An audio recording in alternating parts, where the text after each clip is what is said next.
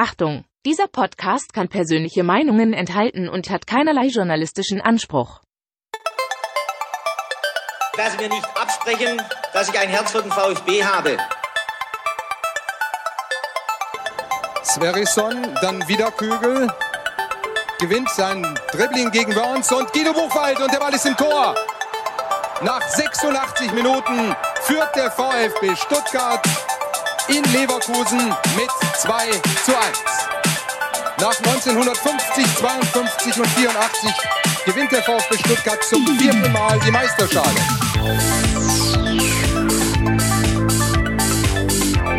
Jetzt müsste der Ball endlich noch einmal hereinkommen. Jetzt kommt er weit nach hinten auf Hitzelsberger!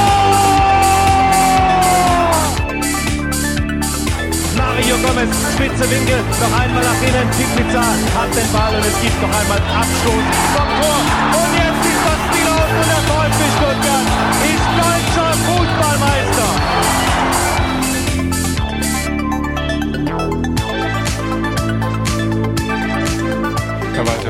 Sie haben gesagt, ein bisschen Blei in den Füßen äh, war eine Menge Blei, würde ich sagen. Haben Sie eine Erklärung, warum Sie Habe ich doch gerade angesprochen, oder? die Konstellation mit den äh, vergangenen Genau. Spielen, die nicht gewonnen wurden, teilweise? Nee, die einfach meine, meine Person anbelangt, ähm, das, das, das Hemd Jungs.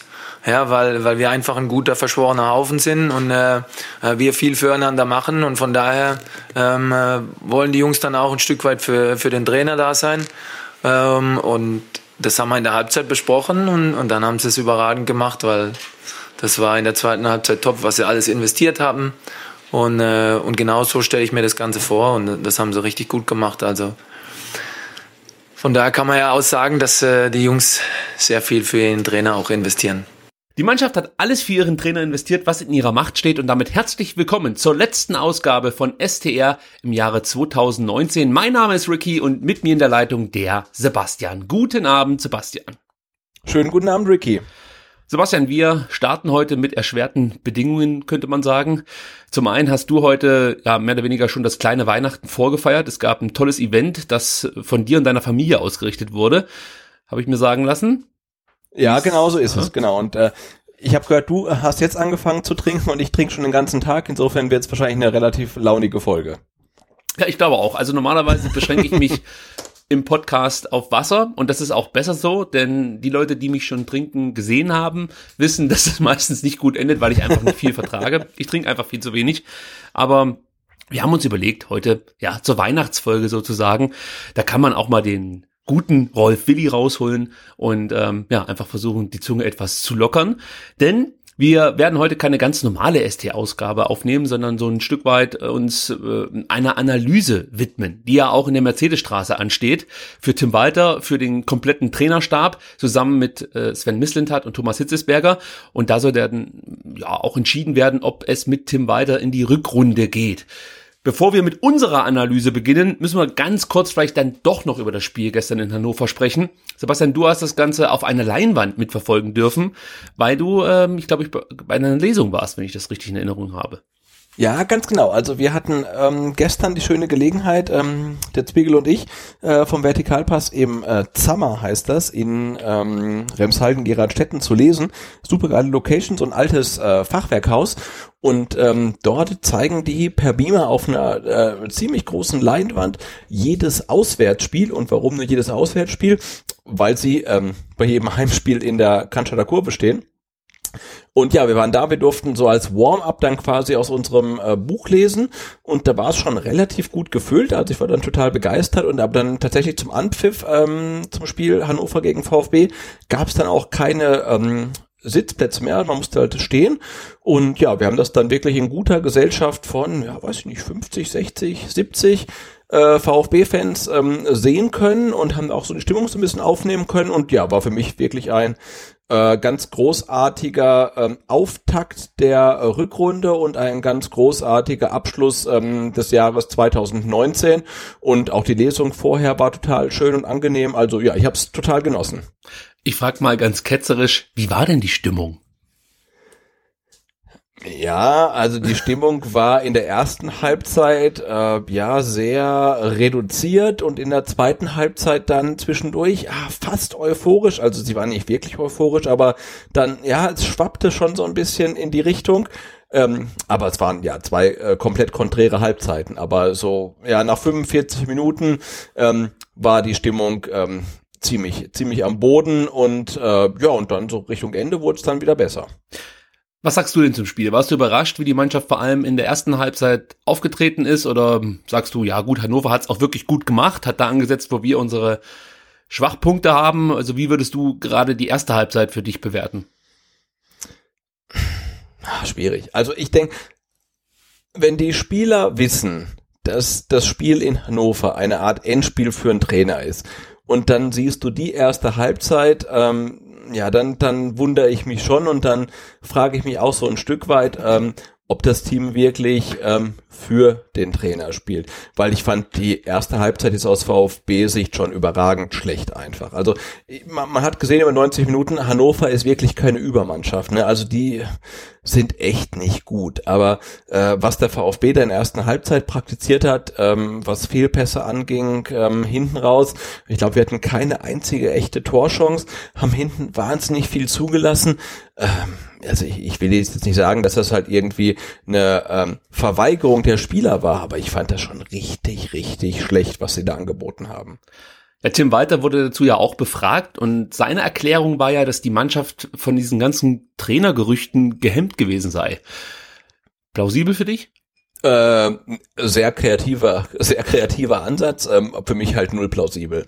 Also ähm, ich, ich, ich fand die Erklärung auf der PK nach dem Spiel ähm, wirklich sehr, sehr kreativ, ähm, aber nee, nee, nee.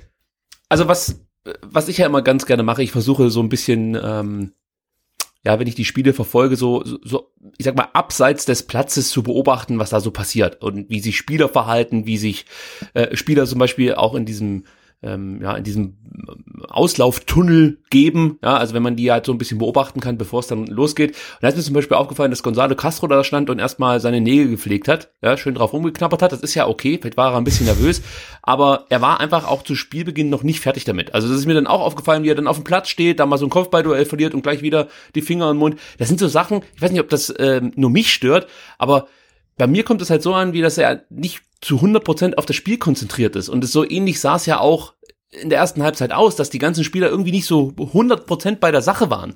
Und dann äh, kommt danach auch so ein, so ein, sorry, aber so ein dummes Gelaber von, der Platz war aber auch echt schwer bespielbar. Ja, leckt mich am Arsch. Hat Hannover auf einem anderen Platz gespielt oder was? Die haben doch auf ja, demselben ja, nee, Platz gespielt und haben es auch geschafft, ja. stehen zu bleiben. Wieso, wieso merkt man denn das bitte nicht beim Warmmachen, dass der Platz wie ein Rübenacker daherkommt? Dann mache ich mir halt eine andere, andere Stollen drauf oder ziehe andere Schuhe an. Weißt du, guck, wie das heutzutage bei den jungen Menschen so funktioniert mit den Schuhen. Aber das kann doch nicht die Erklärung sein, die ich übrigens für jede Scheißleistung in den letzten Wochen gehört habe. Es ist immer irgendwas anderes schuld, außer der Spieler selber. Diesmal war es der Platz, beim letzten Mal war es der VAR, davor war der Schiedsrichter scheiße. Es sind immer andere Sachen und nie die Spieler selber. Das geht mir auf den Sack. Wieso kann man sich denn nicht mal hinstellen und einfach sagen, Leute, wir spielen gerade echt einen Scheiß zusammen. Gerade die erste Halbzeit, das war einfach nur Rotz. Und sind wir ehrlich, in der zweiten Halbzeit haben wir davon profitiert, dass wir gegen eine Kackmannschaft gespielt haben, die es in der ersten Halbzeit nicht hinbekommen hat, uns wirklich abzuschießen und in der zweiten Halbzeit dann alle Schwächen offenbart hat, die mehr oder weniger auch im Vorfeld schon klar waren und äh, auch der Grund sind, warum Hannover da unten steht. Also so realistisch muss man einfach mit der Situation umgehen. Und da bin ich auch bei dir, die, der Erklärungsansatz von Tim Walter, selbst wenn er stimmen würde, würde ich nach so einem Spiel sowas niemals sagen bei einer Pressekonferenz. Niemals.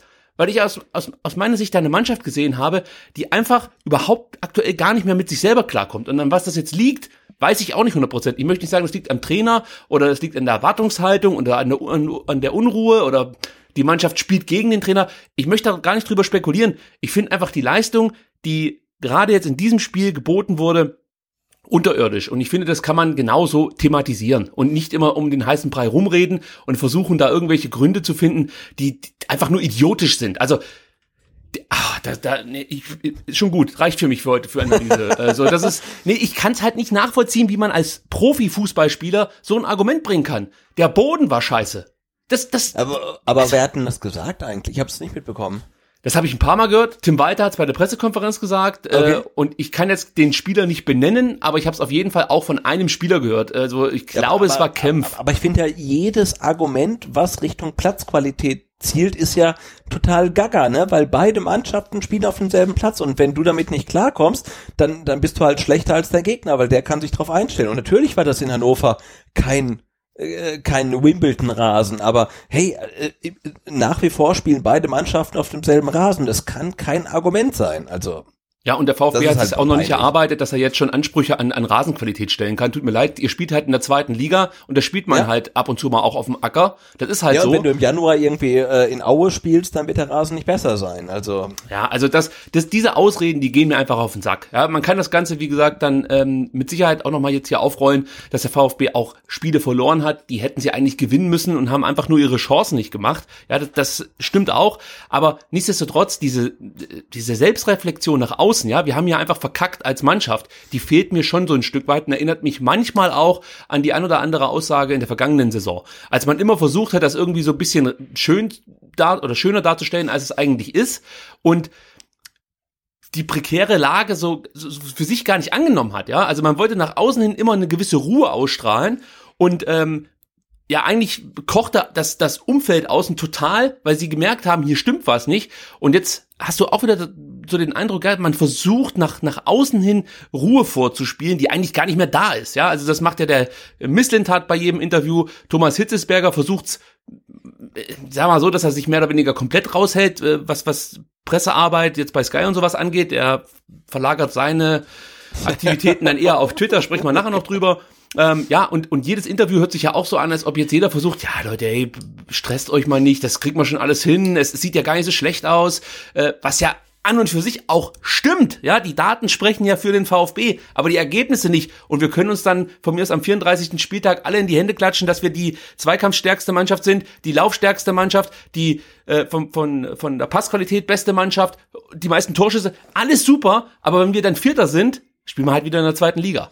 Und äh, das ist halt das Problem, was ich aktuell sehe, warum ich es auch gut finden würde, wenn endlich mal ein Spieler oder mehrere Spieler diese Probleme ganz klar benennen würden und wenn sie nicht am Trainer liegen, sondern individuelle äh, Probleme sind, kann man das auch sagen. Ich habe einen scheiß Tag, ich krieg's momentan irgendwie nicht auf die Reihe, ich hau alles rein. Das sind einfach ehrliche Antworten und ich würde die noch nicht mal als Floskel abtun, sondern würde sagen, okay, er sieht's halt so wie ich, ja, er, wer auch immer das dann sagen würde. Das fehlt mir einfach, so ein, so ein, so ein klares Statement annehmen der Situation und ähm, auch ein Zeichen setzen, wir arbeiten daran, wir werden besser, wir werden äh, in der Rückrunde, weiß ich nicht, mit breiter Brust zurückkommen und ähm, haben aus unseren Fehlern gelernt. Irgendwie so ein Statement fehlt mir ein Stück weit.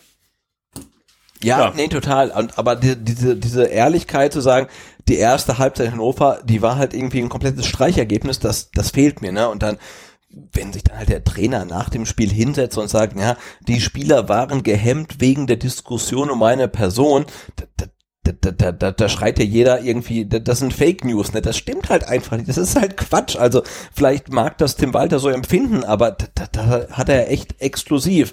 Ähm, die erste Halbzeit war eines VfB Stuttgart unwürdig. Du hast keine einzige offensive Chance.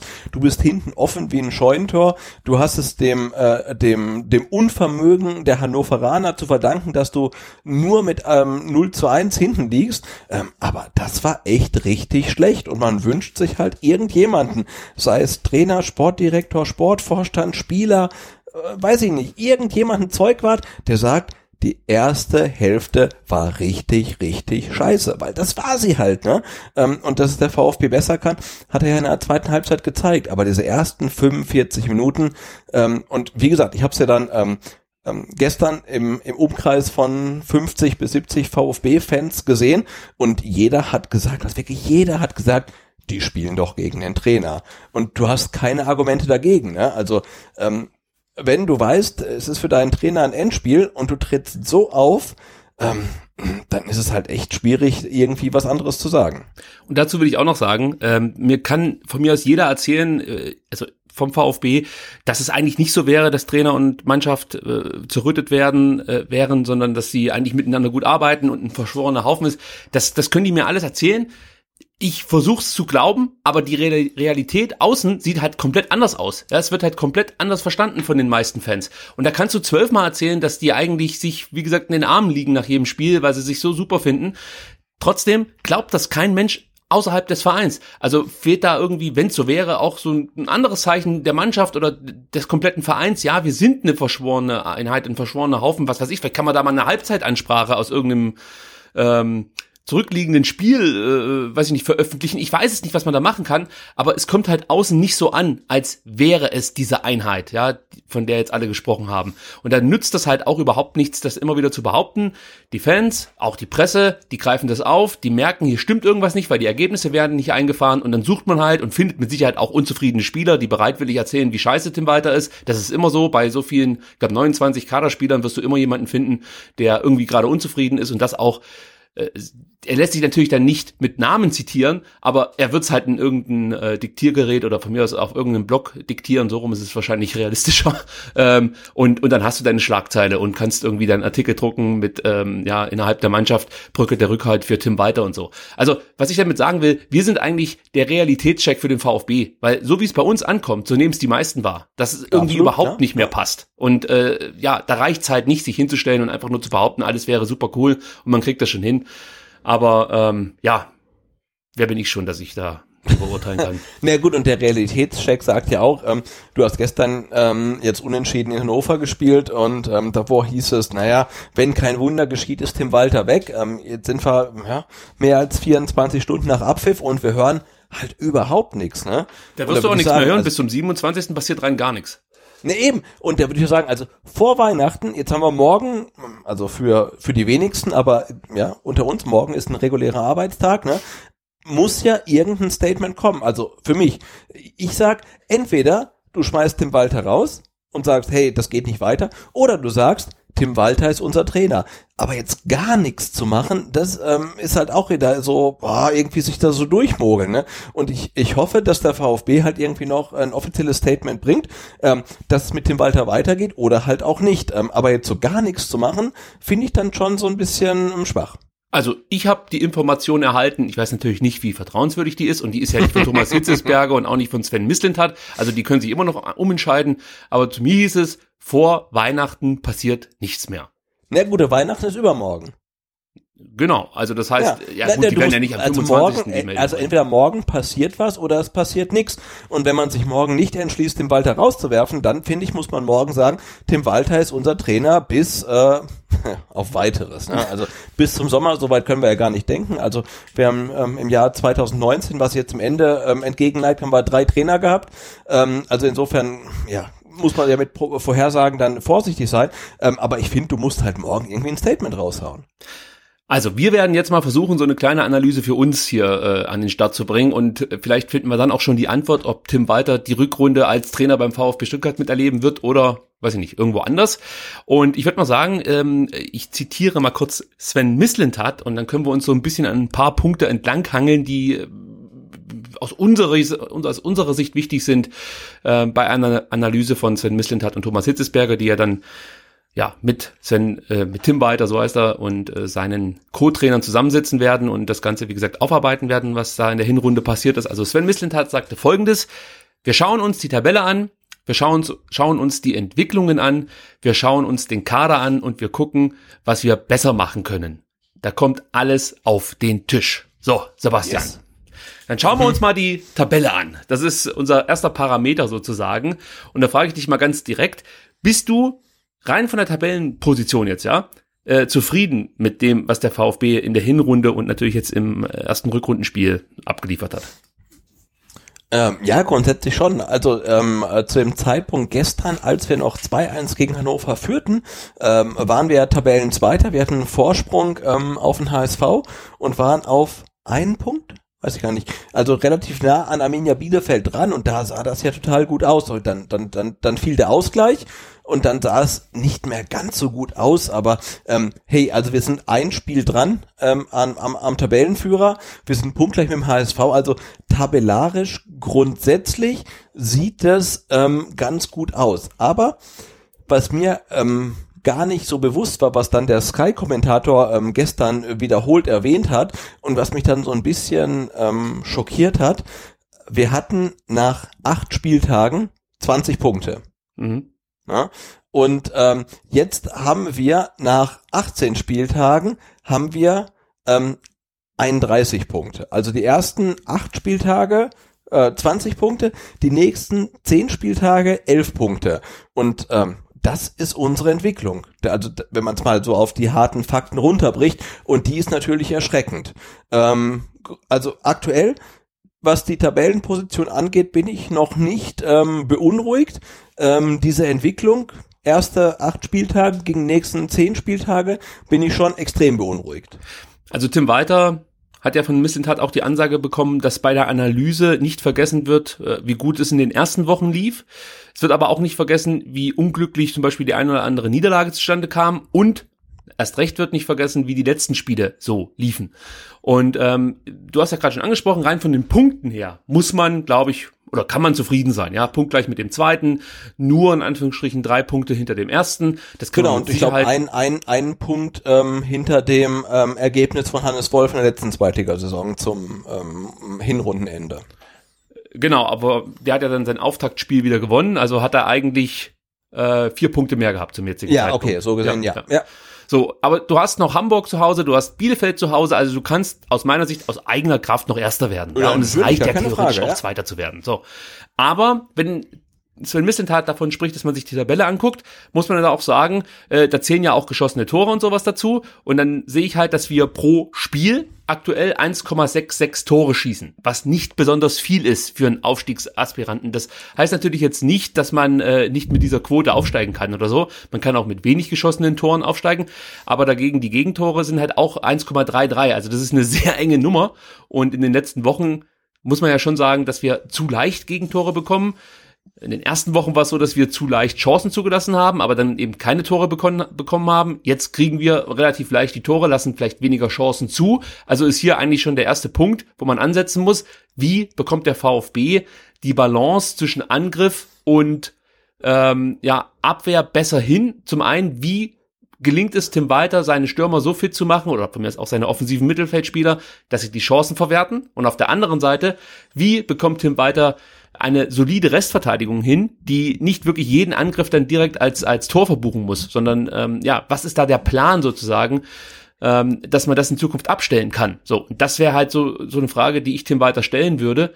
Und äh, da würde mir jetzt persönlich nicht die Antwort reichen, ja, wir müssen halt einfach konsequenter sein. Das reicht halt nee, nee. seit dem ersten Spieltag nicht. Das hören wir nämlich auch schon seit dem ersten Spieltag, dass wir, da hätten wir 5-1 gewinnen können und hier hätten wir 3-0 gewinnen können. Stimmt alles. Ist alles richtig. Das sind auch positive Entwicklungen, dass man sich die Chancen herausarbeitet. Aber auch hier bin ich wieder bei dem Punkt, dass ich am 34. Spieltag äh, mich nicht hinstellen kann und sagen kann, wir hätten theoretisch jedes Spiel hoch gewinnen können, haben wir aber nicht. Also es bringt halt letzten Endes nicht, äh, nichts davon zu sprechen, was hätte kommen können, sondern aktuell haben wir das Problem, wir haben Chancen, machen die nicht rein.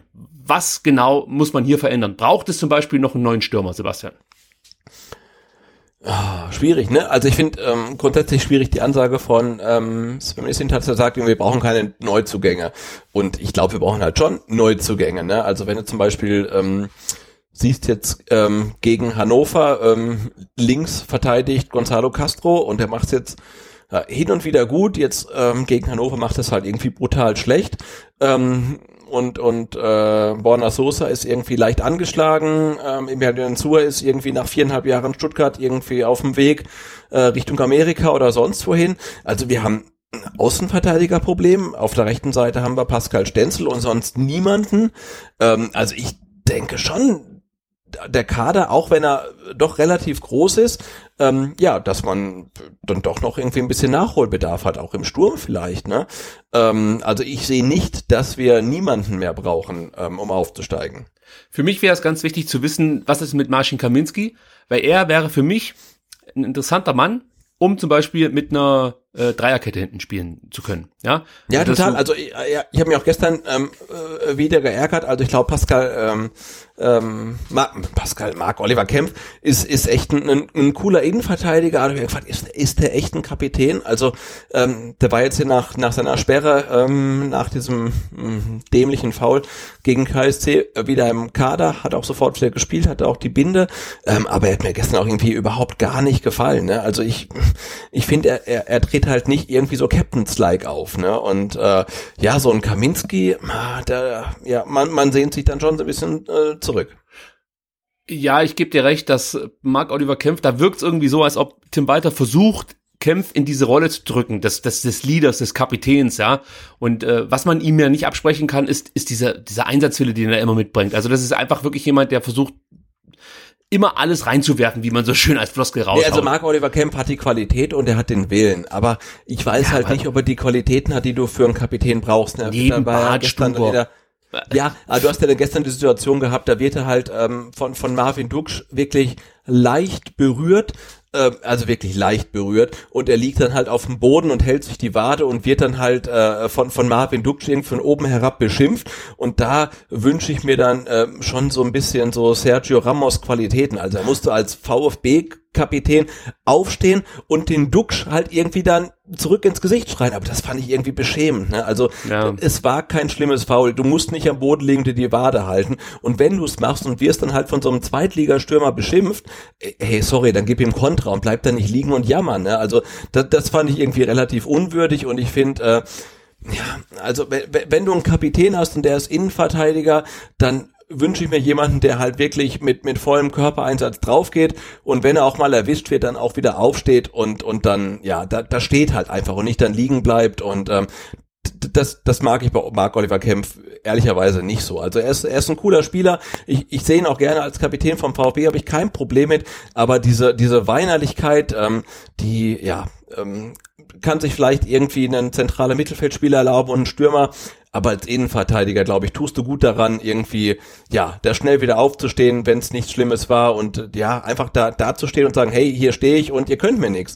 Und das fand ich auch gestern gegen Hannover wieder, ähm, ja, so keine gute Zeichen, die, die, die er ausge, ausgesendet hat. Also ich finde, da musst du halt stehen und wenn da halt irgendwie so ein komischer Marvin Duksch kommt, ey, da musst du da stehen und sagen, was willst du von mir? Und nicht auf dem Boden liegen und dich da, ähm, ja, rumwälzen, sondern, ey, es war nicht schlimm, dann steh auf und, und, und steh da halt. Ne? Also es hat mich, äh, auch gestört. Also für mich wäre Marc Oliver Kempf definitiv ein guter Kapitän, wenn jetzt nicht die ganzen etablierten Kräfte noch im Kader stehen würden, beziehungsweise in ja, der ersten Mannschaft. Ja, ja. Du hast ja da einen Gomez, du hast einen Castro, du hast äh, einen Holger Bartstuber, der regelmäßig spielt und die sind halt, ich, könnte ich mir vorstellen, innerhalb der Mannschaft einfach äh, von, von ihrem Standing her deutlich höher angesiedelt als Mark Oliver Kempf und so tritt er halt als auch äh, als Kapitän auch auf. Also du hast halt immer das Gefühl, als ob er dann natürlich dann auch mal was sagen möchte und dann rennt er irgendwo hin und möchte mehr oder weniger als Kapitän ein Zeichen setzen. Das passt dann nicht immer so richtig und ihm fehlt da noch irgendwie so innerhalb der Mannschaft, so kommt es mir jedenfalls vor, wirklich dieses Standing als Kapitän auch akzeptiert zu werden. So. Und das kann man vielleicht jetzt hier auch kritisieren, dass Tim Walter da die falsche Entscheidung getroffen hat, wobei man da auch dazu sagen muss, Mario Gomez war einfach auch nicht als ähm, Nummer 1 Stürmer eingeplant. Also das kann man jetzt auch nochmal äh, thematisieren. Mario Gomez wollte eigentlich wirklich unser Pizarro werden und einfach nur ab und zu mal aushelfen, wenn es sein muss. Das war eigentlich die Absprache mit dem VfB Stuttgart. Dass Mario Gomez jetzt regelmäßig spielt, ist nicht im Sinne von Mario Gomez. So. Also das heißt, hier könnte ich mir vorstellen, dass sich da auch noch mal was geändert hat im Laufe der Saison und es eine neue Konstellation dadurch jetzt gegeben hat. Holger Barnstuber war auch nicht als Innenverteidiger Nummer eins eingeplant. Also ich bin mir sicher, hätte sich Kaminski nicht verletzt, dann äh, wäre ja, unser Innenverteidigerpärchen Kempf und Kaminski gewesen. So, Doppel K. So, und auf der linken Seite äh, ja, da muss man halt auch sagen, war Borna Sosa, äh, wahrscheinlich dann noch Insua, so die zwei Kandidaten. Und Castro, der wäre natürlich dann im Mittelfeld irgendwo vielleicht aufgeschlagen, aber auch da haben wir ja im Vorfeld gedacht, dass er mehr oder weniger ja durch die neuen Spieler ein Problem haben wird, seinen Startelfplatz zu bekommen. Und dann macht es für mich wiederum Sinn, mit Mark Oliver Kempf als Kapitän zu beginnen. Ja, also wenn jetzt die ganzen Spieler eben nicht auf dem Platz stehen würden, dann ist Mark Oliver Kempf für mich die, die richtige Wahl. Vielleicht Daniel Didavi noch als, als Kandidat, den könnte man noch mit reinwerfen. Der hätte es mit Sicherheit auch nicht viel schlechter gemacht. Wobei natürlich Kempf jetzt auch nicht einen Fehler gemacht hat als Kapitän, aber nein, ich meine nur also, so, das ist ich, halt. Nein, ich finde Mark Oliver Kempf ist eine äh, komplett ähm, konsequente Wahl als Kapitän. Ähm, aber ich habe dann schon gedacht, ähm, gegen KSC, als er da das Foul macht und äh, die rote Karte bekommt und dann die KSC-Spieler ihn angehen, dachte ich mir, hey, und wo sind da seine Mannschaftskollegen, die ihn verteidigen? Also Santi war natürlich da, gar keine Frage. Ähm, aber auch gestern, ne, er liegt auf dem Boden und wird dann von Marvin Duksch irgendwie beschimpft. Und ich erwarte dann schon, dass da halt irgendwie ähm, drei bis acht Mannschaftskollegen herkommen und den Duksch halt irgendwie wegschubsen. Und das passiert nicht. Und ähm, ja, so viel zum Thema verschworener Haufen, den dann dem Walter nach der PK oder nach dem Spiel in der PK dann irgendwie ähm, beschwören will. Ich glaube, der ist halt einfach nicht da. Wenn mein Kapitän da am Boden liegt, sei es jetzt irgendwie zurecht oder vielleicht ein bisschen geschauspielert und irgendwie so ein, ja, so ein zweitklassiger Stürmer schreit ihn da an, dann, dann müssen doch die Mannschaftskollegen da sein und da irgendwie für Ordnung sorgen. Und das war auch gestern nicht der Fall und das war gegen den KSC nicht der Fall. Und ähm, ja, das finde ich schon so ein bisschen, bisschen schade. Und wie gesagt, ich bin der Meinung, wenn du Kapitän vom VfB bist ähm, und kriegst halt mal kurz einen gegen Schienenbein, was halt nicht besonders wehtut, dann solltest du nicht auf dem Boden liegen und dich da irgendwie winden, sondern sollst halt da irgendwie hinstehen und sagen, hey, das macht mir gar nichts. Ähm, ja, also meine ja. Meinung wahrscheinlich ein bisschen altmodisch. Also, was ich nochmal kurz aufgreifen will, ist die Stürmerproblematik. Aus meiner Sicht haben wir jetzt in der Hinrunde gesehen, es äh, fehlt an äh, Qualität ja, im Sturm Spieler, die Chancen verwerten. Gomez, ähm, ja, ist über seinem Zenit, das ist nichts Neues. Gonzales wird nie der Knipser vor dem Herren werden. Und al ist mit Sicherheit kein schlechter Joker, aber das ist halt auch nicht der Stürmer, der uns äh, in die erste Liga ballern wird. Also das heißt, aus meiner Sicht ist hier Handlungsbedarf angesagt. Ja, vor allem, vor allem musst du auf jeden Fall was machen, gar keine Frage. Ja, du musst dann davon ausgehen, dass, oder du kannst vielleicht sogar schon davon ausgehen, dass Gonzales den VfB verlassen wird, vielleicht jetzt äh, in der Winterpause schon, vielleicht auch erst nach der äh, Rückrunde, aber ich, ich kann mir kaum vorstellen, dass Gonzales jetzt hier äh, der Mann für die Zukunft beim VfB ist. Also ich könnte mir gut vorstellen, dass wenn dann ja in Ordnung oder ein okayes Angebot eintrudelt, dass der VfB dann schwach wird. Ich meine, wenn dann ein Verein kommt und zahlt 10 Millionen für Gonzales, ja, wollte ich sagen, wenn jetzt also ein durchgeknallter Engländer kommt und sagt, hey, wir brauchen den für äh, 12 Millionen, dann, ja, dann, dann musst du ihn eigentlich verkaufen, weil wir haben Gonzales war jetzt doch eine, eine relativ lange Zeit beim VfB und du hast gesehen, er ist halt nicht ähm, ja der der der Abschlussspieler, der halt ein, eine Chance nach dem anderen nach der anderen irgendwie zum Tor verwandelt. ja gut, Frage. lange Zeit müssen wir ein bisschen relativieren, anderthalb Jahre, aber es das kommt, ist es kommt anderthalb es kommt Jahre. Das heißt beim VfB ungefähr fünf Trainer. Also insofern ist es eine lange Zeit. Es, es heißt nicht ungefähr fünf Trainer, es sind, es sind fünf, Trainer. Trainer. es ist also, eine lange Zeit. Ja, also es kommt. Ähm, es kommt irgendwie nicht so der nächste Step. Das muss man einfach sagen. Also er, er Nein, bringt halt schon meine, viel ins Spiel mit ein. Also das möchte ich gar nicht in Abrede stellen. Also Kampfgeist und auch die Qualität dann, die er zum Beispiel beim 1 zu 0 offenbart hat, äh, beim 1 zu 1, sorry, und auch die Vorlage vor dem 2 zu 1, auch gut gewesen. Ähm, aber es fehlt halt so irgendwie, also das, was du halt als Stürmer, als wirklich als als ähm, Stürmer, der regelmäßig trifft, mitbringen musst, das hat er irgendwie nicht so richtig. Und, nee, und, und da brauchst ich du meine, gestern das 1 zu 1, also die, diese, wenn er, wenn er so eine Chance bekommt, ey, wie viele von denen macht er, ne? Zwei ja. von zehn, eins von zehn. Also das war ja schon ähm, für, für, für Gonzales schon ähm, eine Ausnahmeleistung. Aber gut, dass er gleich den Trademark-Jubel ausgepackt hat, fand ich super. Ja, also gerade in dem Spiel hat er sich absolut verdient. Davor überhaupt nichts mehr gerissen, aber das ist wieder wichtig. Trademark durchgejubelt. Ja, Sekunden auf dem Platz, also ja, da kann man schon mal auspacken, ja. Ja, leck mir. Der überhaupt doch er trifft, also das ist mir dann auch wieder, wieder, ja, relativ. Ja, dann habe ich gesehen, Marvin Duksch macht das ja auch. Da habe ich mir gedacht, ey, ihr habt nicht mal eine Tasse im Schrank. Ohne Scheiß. Ihr spielt in der zweiten Liga und zieht eine Show ab wie Mbappé oder was weiß ich. Also das ist ja fast schon albern, ja. Und das ist. Natürlich ist es albern, also ja. Es ist ja noch. Also es ist zweite Liga, ne? Es ist zweite Bundesliga. Ja. Ähm, aber jeder denkt, er wäre halt irgendwie ähm, Neymar oder Mbappé oder Ronaldo. Großartig, ja. So, dann ähm, Thema Abwehr auch noch ganz kurz. Also für mich steht eigentlich auch fest, dass du dich auf den Außenpositionen nochmal umschauen musst, ob es da nicht Möglichkeiten gibt, jemanden zu verpflichten. Natürlich jetzt auch kein Panikkauf oder irgendwie jemand, der uns nicht großartig weiterbringt oder nur kurz kurzfristig hilft oder so, das brauche ich jetzt nicht unbedingt. Dann bin ich bereit, das Risiko weiterzugehen mit äh, Stenzel und ähm, Sosa beziehungsweise Gonzalo Castro. Äh, und Massimo wird ja auch noch umgeschult. Äh, aber was ich wirklich momentan kritisiere, ist die Sechserposition. Also da muss Tim Walter, sollte er Trainer bleiben, sich etwas überlegen. Endo macht das okay, aber äh, die, diese, diese, dieser Zwischenraum zwischen Innenverteidiger und Sechser, das ist ein riesiges Problem. In jedem Spiel ist das für, aus meiner Sicht, der Knackpunkt. Ja, diese Umschaltmomente, da fehlt einfach eine, eine gewisse Aufteilung, eine Zuordnung, jemand, der das Ganze orchestriert in diesen kritischen Momenten, weil da äh, erwischen uns eigentlich jeder Gegner knallhart in diesen Zwischenräumen und äh, da verlieren wir die entscheidenden Zweikämpfe, da haben die Gegner so viel Platz und so kriegen wir regelmäßig Tore. Hier brauchst du jemanden und da musst du noch nicht mal jemanden kaufen, sondern du musst es hinbekommen mit der Qualität, die du ja schon hast. Also wir haben ja gute Sechser, ja, Mangala und Askasiba sind ja keine schlechten Sechser äh, und selbst ein Karasor ist jetzt nicht so schlecht, dass man den nicht mehr spielen kann, lassen kann. Aber hier muss man eine Möglichkeit finden, wie man diesen Raum absichert. Und im schlimmsten Fall musst du halt mit zwei Sechsern spielen. Ja, also äh, keine Ahnung, also da muss sich der Trainer Gedanken machen, weil so wirst du immer das Problem haben, dass der Gegner mindestens ein Tor schießt. Also musst du schon immer zwei Tore schießen. Und jetzt haben wir ja vorne ausgearbeitet, äh, der VfB schießt halt keine zwei Tore im Durchschnitt pro Spiel, sondern kommt halt nur auf 1,66 Tore. Und dann hast du das Problem, dass du häufig unentschieden spielst oder Spiele verlierst. Und dann sind wir bei noch einem Aspekt, wenn es um die Tabelle geht, nämlich ich sehe da 18 Spiele, 9 Siege, 4 Unentschieden, 5 Niederlagen. Auch das gehört zur Analyse dazu, dass der VfB für einen Aufstiegskandidaten viel zu häufig Spiele eben nicht gewinnt. Also neun nicht gewonnene Spiele nach 18 Spieltagen sind viel zu viel. Und äh, auch da kann man natürlich jetzt sagen, das hängt natürlich alles miteinander zusammen. Wir haben das Abwehrproblem angesprochen, wir haben das Sturmproblem angesprochen. Das hängt natürlich auch miteinander zusammen, ist richtig. Dann gibt's mal diese berühmt-berüchtigten großen Tage der Gegner. Aber auch das möchte ich nicht jede Woche hören, weil äh, das ist jetzt Na gut, ich meine, wenn News jeder mehr. deiner Gegner irgendwie den Tag seines Jahres hat, dann ja, dann ist ja auch kein Zufall mehr, ne? Dann ja. äh, dann verteidigst du einfach schlecht. Also haben sie ja auch nicht. Guck dir die Daten an. Die spielen uns ja nie Natürlich an die Wand. Es nicht, ja. Ja, der VfB ist ja immer. Das ist das übrigens, was für Walter spricht. Der VfB ist ja nie unterlegen in seinen Spielen, außer vielleicht mal gegen den HSV.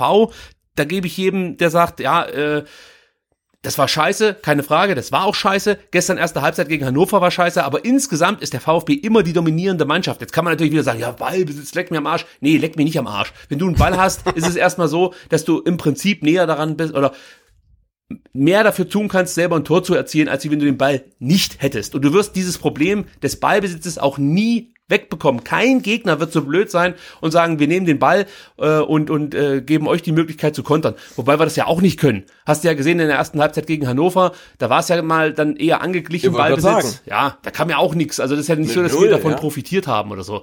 Das heißt, unsere Mannschaft wird weiter Ballbesitz haben und muss aus diesem Ballbesitz äh, im ja, diese Chancen, die sie sich erarbeiten, effektiver nutzen. Sind wir wieder bei dem Problem der Offensive. Also das ist für mich wirklich eine ganz gravierende Position, die man jetzt, ähm, weiß nicht, intern irgendwie neu besetzen muss oder Spieler, weiß ich nicht, besser machen muss oder eben jemanden dazu holen äh, muss und dann, wie gesagt, ein Sechser beziehungsweise ein Spieler, der es irgendwie hinbekommt, diese Räume besser zu schließen zwischen äh, ja, Innenverteidigung und und eben ja Mittelfeld. Also das ist für mich mit einer der größten Baustellen und wenn wir das nicht hinbekommen, wird's auf jeden Fall eng. Also das das äh, mit dem dritten Platz ist noch nicht in Stein gemeißelt. Also da mache ich mir schon noch ein paar Sorgen.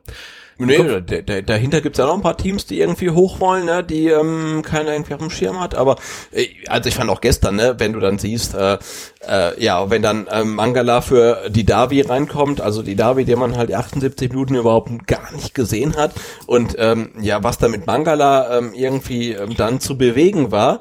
Ähm, aber andererseits hat man natürlich auch Mangala von Anfang an mal gesehen, da hat's irgendwie gar nichts gebracht. Ne? Also ja, das, das Thema ist echt vielschichtiger, als man denkt. Ähm, aber ich glaube, ähm, der, der, der Werkzeugkasten ist da, ähm, den man braucht, um erfolgreich zu sein, aber Tim Walter holt halt noch nicht so die richtigen Werkzeuge raus. Wir haben auch immer gesagt, hey, der, der Clement, der muss mal spielen, der ist so gut. Ja, der hat gestern gespielt ähm, oder und er war so gnadenlos schlecht, ne? Und ich frage mich echt, also warum ist denn der Clement, der äh, letzte Saison in Paderborn noch alles in Grund und Boden geschossen hat, warum ist der bei uns so so schlecht? Also ich, ich, verstehe es halt auch nicht und, Also und wahrscheinlich versteht es auch den Walter nicht. bei Clement, äh, den nehme ich wirklich ein bisschen in Schutz, weil er halt echt das Problem hatte der ähm, ja, schlechten Vorbereitung, dass er da häufig verletzt war. Und ich kann mir schon vorstellen, dass so ein Spieler einfach ja eine gute Vorbereitung braucht und natürlich auch das Vertrauen des Trainers. Also Clement macht auf mich einfach den Eindruck, dass er wirklich das volle Vertrauen seines Trainers spüren muss, um äh, kreativ so zur Entfaltung zu kommen, wie wir uns das vielleicht von ihm gewünscht haben. Und man darf bei Philipp Clement auch nicht vergessen, das ist ja kein Spieler, den äh, irgendwie die halbe Bundesliga gejagt hat. Das war ein Spieler, den hat die halbe Bundesliga vom Hof gejagt. Also der hat es ja bei den meisten Stationen nicht geschafft und hat dann in Paderborn ein Umfeld vorgefunden, das es ermöglicht hat, ja, einfach äh, zu, zu so einem klasse Spieler zu werden wie in der letzten Saison. So, und das mag ja dann auch daran liegen, dass die Qualität in der zweiten Liga nicht so hoch ist, ja, und dass du natürlich als Spieler von Paderborn vielleicht auch nochmal anders wahrgenommen wirst als äh, Spieler zum Beispiel vom VfB. Also vielleicht kommt er auch einfach mit dem Druck nicht so richtig zurecht. Auch da kann man also, natürlich du nochmal sagst, nachhaken. er, er, er ist gar nicht so gut. Ja, naja, also er, er, pass mal auf, wenn ich jetzt seine Karriere sehe, ja, dann sehe ich ein richtig starkes Jahr bei Paderborn und ansonsten viel Durchschnitt. Ja, ja, klar. Ich kann ja jetzt nicht sagen, ja gut, also äh, der, den, den wahren Clement, den haben wir noch nicht gesehen. Das kann ich jetzt nicht behaupten, denn der wahre Ja, okay. Clement ist im Durchschnitt für mich der Clement, der, äh, sag ich mal jetzt, äh, in den ersten paar Spielen beim VfB gespielt hat. Das eine Jahr kann ja ein das kann Ausreißer sein, dass, sein. dass wir ihn jetzt einfach an seinem letzten Jahr messen und das, das letzte Jahr war halt echt so ein Ausreißer nach oben und er ist halt echt gar nicht so gut, ne? Das, das, das Der, kann der, ja gut der sein. hat Qualitäten, ja, der hat äh, einen super Schuss, der kann geile Standards schießen.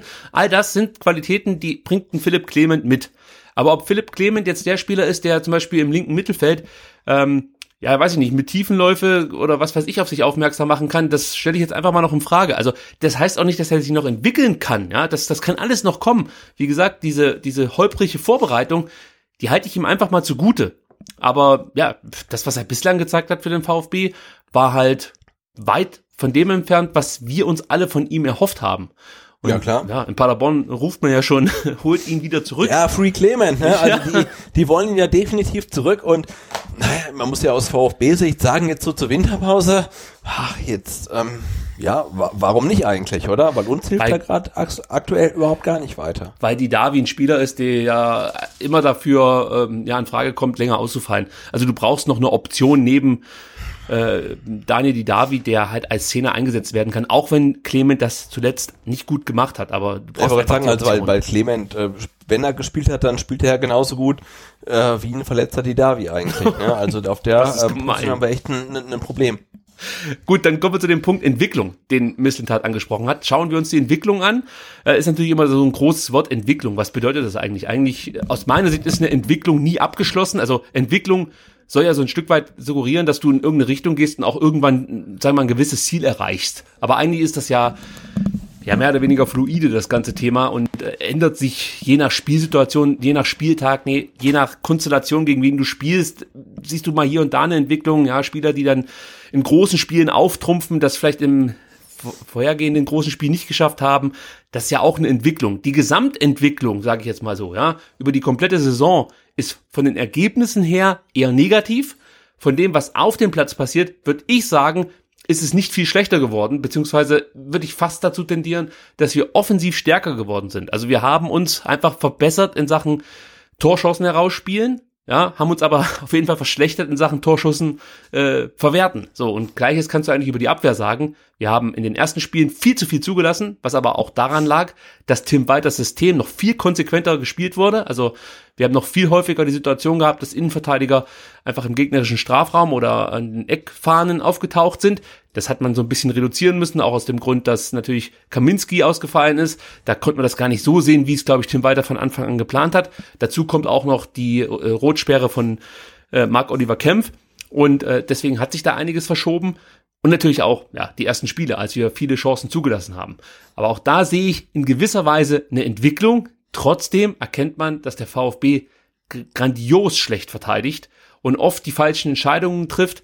Und wenn es so schlecht ist, wie es bei uns manchmal ist, ja, bei, bei diversen Abwehrsituationen, frage ich mich halt, ob das jetzt wirklich ein Trainerproblem ist oder ob das eine gewisse Unkonzentriertheit ist, die sich vielleicht einschleicht, wenn du wirklich immer nur 80 Prozent Ballbesitz hast und, und eigentlich nie auf der Hut sein musst und dann gibt es diese eine Situation und dann bist du nicht voll da. Also vielleicht ist das auch Erfahrung, aber meine, du hast eine Bartstube hinten drin. Kann ich mir nicht erklären.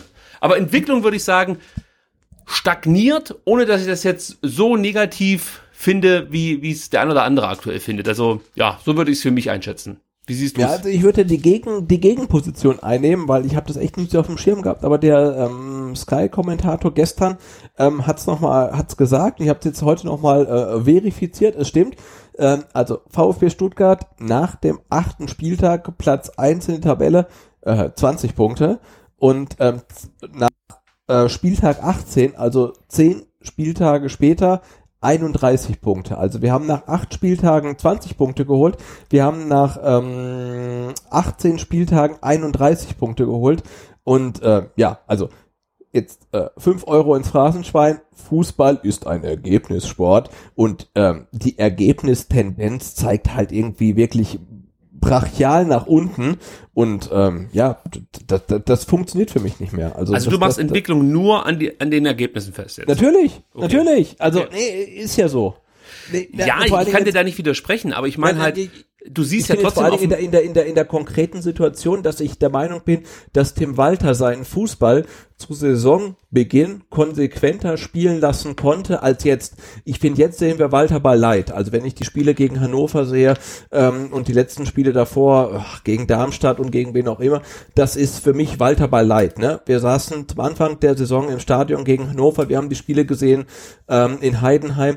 Das, das, das war Walter Ball. Ne? Da, da, da wurde der Torhüter brutal oft einbezogen und jetzt ist das noch Walter Ball. Also ich finde, das ist halt irgendwie relativ äh, normaler ähm, ja, Ballbesitz-Fußball, aber es ist nichts Besonderes mehr. Und ich finde halt, Tim Walter ähm, muss sein Konzept immer mehr anpassen und es wird dadurch nicht besser. Ähm, und deswegen sehe ich auch diese ganze Entwicklung gefährdet. Aber Weil da muss ich- da muss ich kurz sein ein- Konzept. Ja? ganz kurz einschreiten, weil am, Ja, ja, ja. also ich sag mal so, es wurde dann auch häufig gefordert, ja, der Walter kann nicht so dogmatisch an seinem System festhalten, er muss das ändern, er muss das weiterentwickeln, er muss es konservativer aufziehen, sonst gehen wir jedes Mal komplett unter. Aber, aber wer, wer hat das gesagt? Die blöden Fans, oder? naja, wir blöd, wir blöde. Ja, wir blöden Fans, natürlich, ja. Ja, gut, aber, das war schon aber, ein Echo, aber, aber ich glaube, ich habe ich hab nach acht Spieltagen 20 Punkten und dem 1-0 in Bielefeld nicht gesagt, der muss sein System anpassen. Ja, ob du das jetzt gesagt hast, Nein, aber, eh, also wer, wer, wer, wer sagt denn das? Ja, es ist auch die Presse, die das gefordert hat. Auch Ja. da, ich erinnere mich, dass nach dem, nach der zweiten Niederlage, also nach Wien, Wiesbaden und Kiel, dass es da schon losging, dass man das System in Frage gestellt hat, wo ich mir gedacht habe, Leute, kommt doch mal klar, Mann. Der verliert wirklich wahnsinnig unglücklich mit äh, 2 zu 1 gegen Wien Wiesbaden. Das ist ein Spiel, das ist unmöglich eigentlich, dass du dieses Spiel verlierst. Ja, das ist halt wirklich das Paradebeispiel für scheiß Effizienz vorm Tor. Ja, und natürlich, also, so, ja. Wien Wiesbaden war ein Freakspiel, gar keine Absolut. Frage. Ja. Und das zweite Spiel gegen Kiel ist dann für mich so eine Kopfnummer gewesen. Junge Mannschaft, die einfach Angst hat, jetzt hier den, den entscheidenden Fehler zu machen, eigentlich eine gute erste Halbzeit spielt, oder sage ich mal, keine schlechte erste Halbzeit spielt, dann gibt's diese scheiß rote Karte für Holger Badstuber und dann kriegst du halt ein, ein blödes Gegentor, weil Insua unfassbar schlecht diesen Kopfball verteidigt gegen Lee. Ja, also es ist ja wirklich ist unglaublich Oh gewesen.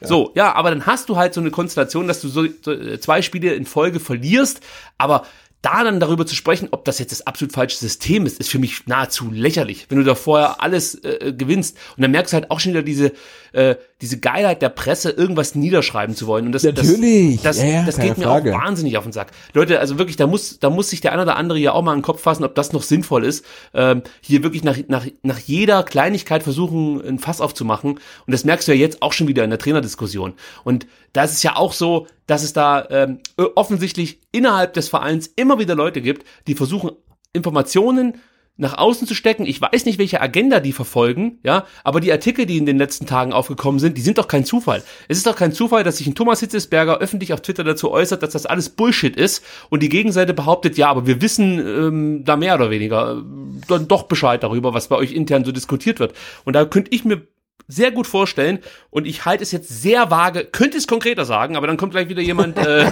um die Ecke und fordert hier meine Quellen, äh, dass ich die auf, auf ja, genau. Seid ihr deiner Reichweite bewusst, bitte? ich bin mir jetzt gerade meine Reichweite bewusst und behaupte, dass innerhalb des Vereins es äh, Leute gibt, die hier irgendwie welche Agenda auch immer verfolgen und Informationen nach außen weitergeben und äh, ich sag mal eine gewisse Unruhe ähm, herbei geschrieben haben möchten. Ist das grammatikalisch richtig zu Ende Ja, ich glaube, ja, glaub ja, ja, ja, passt schon. Es ja. ist auch jetzt schon das dritte Glas Rolf Willi, möchte ich hier an der Stelle sagen. Und nee, aber der Kurze. nee, gar, gar, gar gar keine Frage, ne?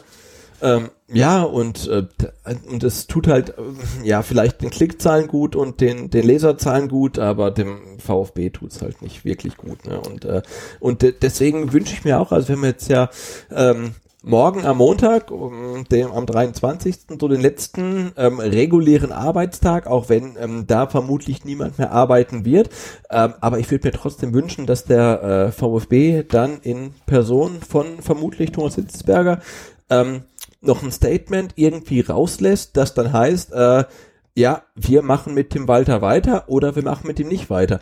Aber jetzt diese ganze ähm, aufkochende Diskussion ähm, so, ja, so ein bisschen runterzukühlen und gar nichts mehr zu machen, finde ich tatsächlich auch nicht gut. Also ich finde, es bräuchte morgen eigentlich noch ähm, ein Statement. Ich wette ein viertes Rolf Willi-Glas dagegen, dass es morgen ein Statement Es wird nichts passieren. Und ähm, der, ich meine, der, der, der, der Martin hat es ja vom, vom Brüstlingtor hat's heute geschrieben, also so typisch ähm, VfB-Style wär's, äh, man macht heute oder in diesem Jahr gar nichts mehr, macht mit dem Walter weiter. Ähm, das erste ähm, Spiel im neuen Jahr geht dann, ähm, ja, klatschen verloren gegen Heidenheim und man entlässt dem Walter. Das wäre VfB-Style. Aber deswegen würde ich mir morgen wünschen, ey, macht eine Ansage, ne? Also geht's weiter, geht's nicht weiter, aber das jetzt irgendwie totzuschweigen nach dem ganzen ähm, Vorgeplänkel, finde ich auch schwierig. Aber ja, also ich, oh, ich bin echt froh, wenn das Jahr rum ist und wir haben so ein bisschen Winterpause und müssen uns echt nicht mehr mit dem VfB 1 beschäftigen. Eins noch zum Thema Entwicklung. Für mich Ja. bedeutet Entwicklung auch, dass man an gewissen Punkten Geduld beweisen muss. Und ähm, das ist etwas, das würde ich jetzt auch wieder für Tim weiter ins Feld führen. Ich sehe, dass ein Trainer bereit ist, Dinge zu überdenken, Dinge verändern zu wollen, neue Ansätze zu suchen, wie man Sachen besser machen kann und dementsprechend dann eine Entwicklung, die vielleicht aktuell aus deiner Sicht etwas negativ, also rein von den Ergebnissen verläuft, also da kann ich dir ja nicht widersprechen, ähm, Äh, nee, nicht versucht er, negativ, die ist schon sehr negativ. ja, aber wenn wir über Ergebnisse sprechen, dann zählt halt die Tabelle mit dazu. Und wenn ich die jetzt mit reinrechne, dann ist es vielleicht von den Ergebnissen eher negativ, aber von der Tabellenposition her immer noch so, dass ich das in, in der eigenen Hand habe, also den Aufstieg. Und das ist für mich dann wiederum etwas, wo ich, wo ich noch nicht komplett eskaliere, ja. Also schlimmer wäre es, wär, der VfB wäre aktuell irgendwie Zehnter oder so. Ja, dann, Nee, nee, gar keine Frage. Und ähm, also, wenn man jetzt bedenkt, wir haben Heimspiele ähm, jeweils am Montagabend gegen Arminia Bielefeld und gegen HSV und wenn wir die beiden gewinnen, ähm, dann sind wir Erster, ne? Also ähm, Ja. aber ja, du musst halt jetzt entscheiden als ähm, Verantwortungsträger, als ähm, Thomas Hitzberger, als Sven Mislintat, ähm, geben wir die Winterpause noch dem ähm, jetzigen Trainer Tim Walter oder glauben wir, wir brauchen einen neuen Trainer und dann musst du jetzt entscheiden, wir holen den und er kriegt die Winterpause. Und das ist für mich so ähm, ja die die die Entscheidung, die du jetzt treffen musst. Und ich möchte die nicht treffen, weil ich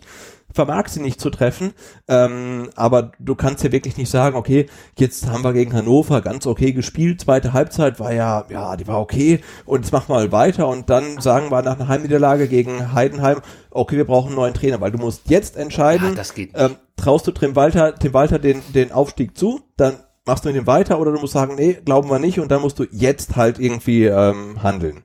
Ein weiterer Punkt, den äh, Sven Mislintat aufgebracht hat, war das Thema Kader. Man möchte sich den Kader anschauen und auch den bewerten. Und äh, wir, werden, wir werden jetzt nicht jeden Spieler einzeln durchgehen. Habe ich mir auch mal kurz überlegt, ob wir das machen sollen. Aber wir können ja mal die einzelnen, ja, das wäre einfach heute zu viel. Wir können äh, die einzelnen Mannschaftsteile ja besprechen. Und äh, ich würde mal sagen, normalerweise kann man das Thema Tor überblättern, aber in dem Fall nicht, denn Tim Walter hat sich ja entschieden, Fabian Bredlow ähm, ja, die Chance zu geben und als neue Nummer eins zumindest jetzt für die letzten Spiele des Jahres zu Ja, ja. installieren. Das fiel ihm ein Stück weit dann auch gleich gestern auf die Füße, denn ich bin der Meinung, dass Fabian Bredlow das 2 zu 2 halten muss, ja, auch wenn Endo macht Da auch einen gestern- Fehler, ja, Ja, aber wir haben es gestern in Echtzeit gesehen und dachten irgendwie, oh, der Bredlo. Und dann haben wir es nochmal in Echtzeit gesehen und haben dann gedacht irgendwie, okay, das war irgendwie vom Verteidiger irgendwie auch relativ blöd verteidigt. Dann kommt er noch ins kurze Eck. Den muss er nicht halten. Ähm, oh, also da, da mag ich ihm echt nicht so viel. Also ich bin eher ganz ehrlich, ich bin eher äh, Gregor Kobel-Fan und finde, Kobel ist souveräner ähm, im Tor ähm, als Fabian Bredlow. Ähm, aber an dem 2 zu 2 möchte ich ihn dennoch äh, jeglicher Schuld äh, freisprechen, weil ich finde, den muss er oder kann er nicht halten, weil es vorher einfach beschissen verteidigt ist. Aber die Frage Von muss Endo, erlaubt ich, sein, oder? warum, warum äh, nimmst du den, äh, also von Kickernotenschnitt her besten Spieler raus und ähm, ja, gibst Fabian Bredlow jetzt die Möglichkeit, äh, ja, sein Können unter Beweis zu stellen. Ja, Eigentlich, du, die Frage, die Frage habe ich glaube ich schon vor zwei Folgen gestellt. Also Ja. warum macht Tim Walter das ähm, die die Baustelle auf der Torhüterposition auf? Ich meine, jetzt kann man sagen, okay, ähm, Gregor Kobel ist nur ausgeliehen und kann dem VfB äh, jetzt irgendwie nachhaltig nicht helfen, weil er dann irgendwie wieder zurück muss nach Hoffenheim. Hoffenheim, Ähm, oder jemand äh, anders kommt und zahlt. Oder, oder, oder, oder sonst wohin, ne? Ähm, aber ich finde, er stand da hinten relativ gut drin. Der Typ ist irgendwie gefühlt zwei Meter fünf groß, fängt alles ganz gut weg, ist halt im Aufbauspiel gut, wenn er irgendwie angespielt wird, bleibt er, behält er die Ruhe. Also ich fand Gregor Kobel total super. Er hat, glaube ich, gegen in Wiesbaden eine, eine Situation gehabt, wo man denkt, okay, das war ein Torwartfehler, aber ansonsten ähm, ja, fand ich den relativ souverän und dann macht äh, Tim Walter ohne Not dieses Fass auf der, auf der, auf der Position. Ähm, und ich fand auch Fabian Bredlow in den Spielen, die er gemacht hat, gegen Kräuter Fürth und den Pokal gegen Rostock, fand ich auch gut. Aber ja, ich finde, die Hierarchie war geklärt und das hat unnötig Unruhe reingebracht. Ähm, ja, also. Er hatte ein paar kleinere Fehler drin. Das muss man schon sagen. Gregor Kobel hatte ein paar kleinere Fehler drin und das haben wir ja letzte Woche schon besprochen. Er hat äh, in den Momenten, wo es darum geht, das Spiel mal schnell zu machen, einfach, da braucht er zu lang. Also er, er ist nicht so entscheidungsfreudig, möchte ich sagen, wie Fabian Bredlow. Aber rein von dem, was auf der Linie gezeigt wird, sehe ich Gregor Kobel vor Fabian Bredlow. Ja, aber, aber ehrlicherweise fand ich Gregor Kobel auch in, in diesem äh, typischen Walterball-Torwart-Aufbauspiel mit vielen Rückpässen und Kurzpässen und vielleicht eine Mittelstürmer auf deinen Füßen, ähm, fand ich Kobel echt souveräner ähm, als Bredlow, also in der frühen Phase der Saison. Also ich bin, ich bin Kobel-Fan. Also da wäre es wirklich mal interessant, die Meinung von Tim Walter zu hören, also jetzt nicht die Pressekonferenzmeinung, sondern die ehrliche Meinung von Tim Walter, warum er hier diese Baustelle aufmacht. Also es wäre ja auch möglich, dass Gregor Kobel, weiß nicht, irgendwas gesagt hat oder ähm, ja, dass es da intern irgendwelche Probleme ja, gibt, und, könnte und, auch noch und, sein. Und wenn der sagt, hey Tim, ich äh, spiele nach der Saison auf keinen Fall weiter für den VfB, ich will definitiv zurück zu Hoffenheim, ja gut, dann ist es halt so, ne? Ähm, aber so für uns als Fans gibt's eigentlich keinen Grund, ähm, eine Baustelle auf der Nummer eins, also im Tor aufzumachen. Trotzdem würde ich abschließend sagen, Tor, also die Torwartposition ist eigentlich bei uns ganz okay soweit. Also ja, das ist äh, die, äh, wir haben zwei das Luxusproblem. Ich habe ja. hab's ja in der letzten oder vorletzten Folge ähm, gesagt, ne, wir haben zwei neue Keeper und beide sind total souverän. Also da, da, da haben wir kein Problem. Aber ich fordere so ein Stück weit von Tim Walter, dass er nach dem Trainingslager im Winter ich glaube in Spanien, sich festlegt auf eine Nummer eins. Ja, also ja. natürlich klar, wenn die komplett versagt und ständig Fehler macht, dann kann man noch mal wechseln. Aber ich glaube, es ist schon wichtig für einen Torhüter, dass er das komplette Vertrauen spürt. Und wenn du nach dieser Vorbereitung sagst, das ist mein Mann, dann ähm, wäre es mir ganz recht, wenn man das nicht nach vier Tagen äh, oder vier Spieltagen wieder ändert. Also ja, also ich glaube, Torhüterposition Wechsel da während der laufenden Spielzeit ist immer so eine Sache. Also das kann dir auch ganz schön auf die Füße fallen.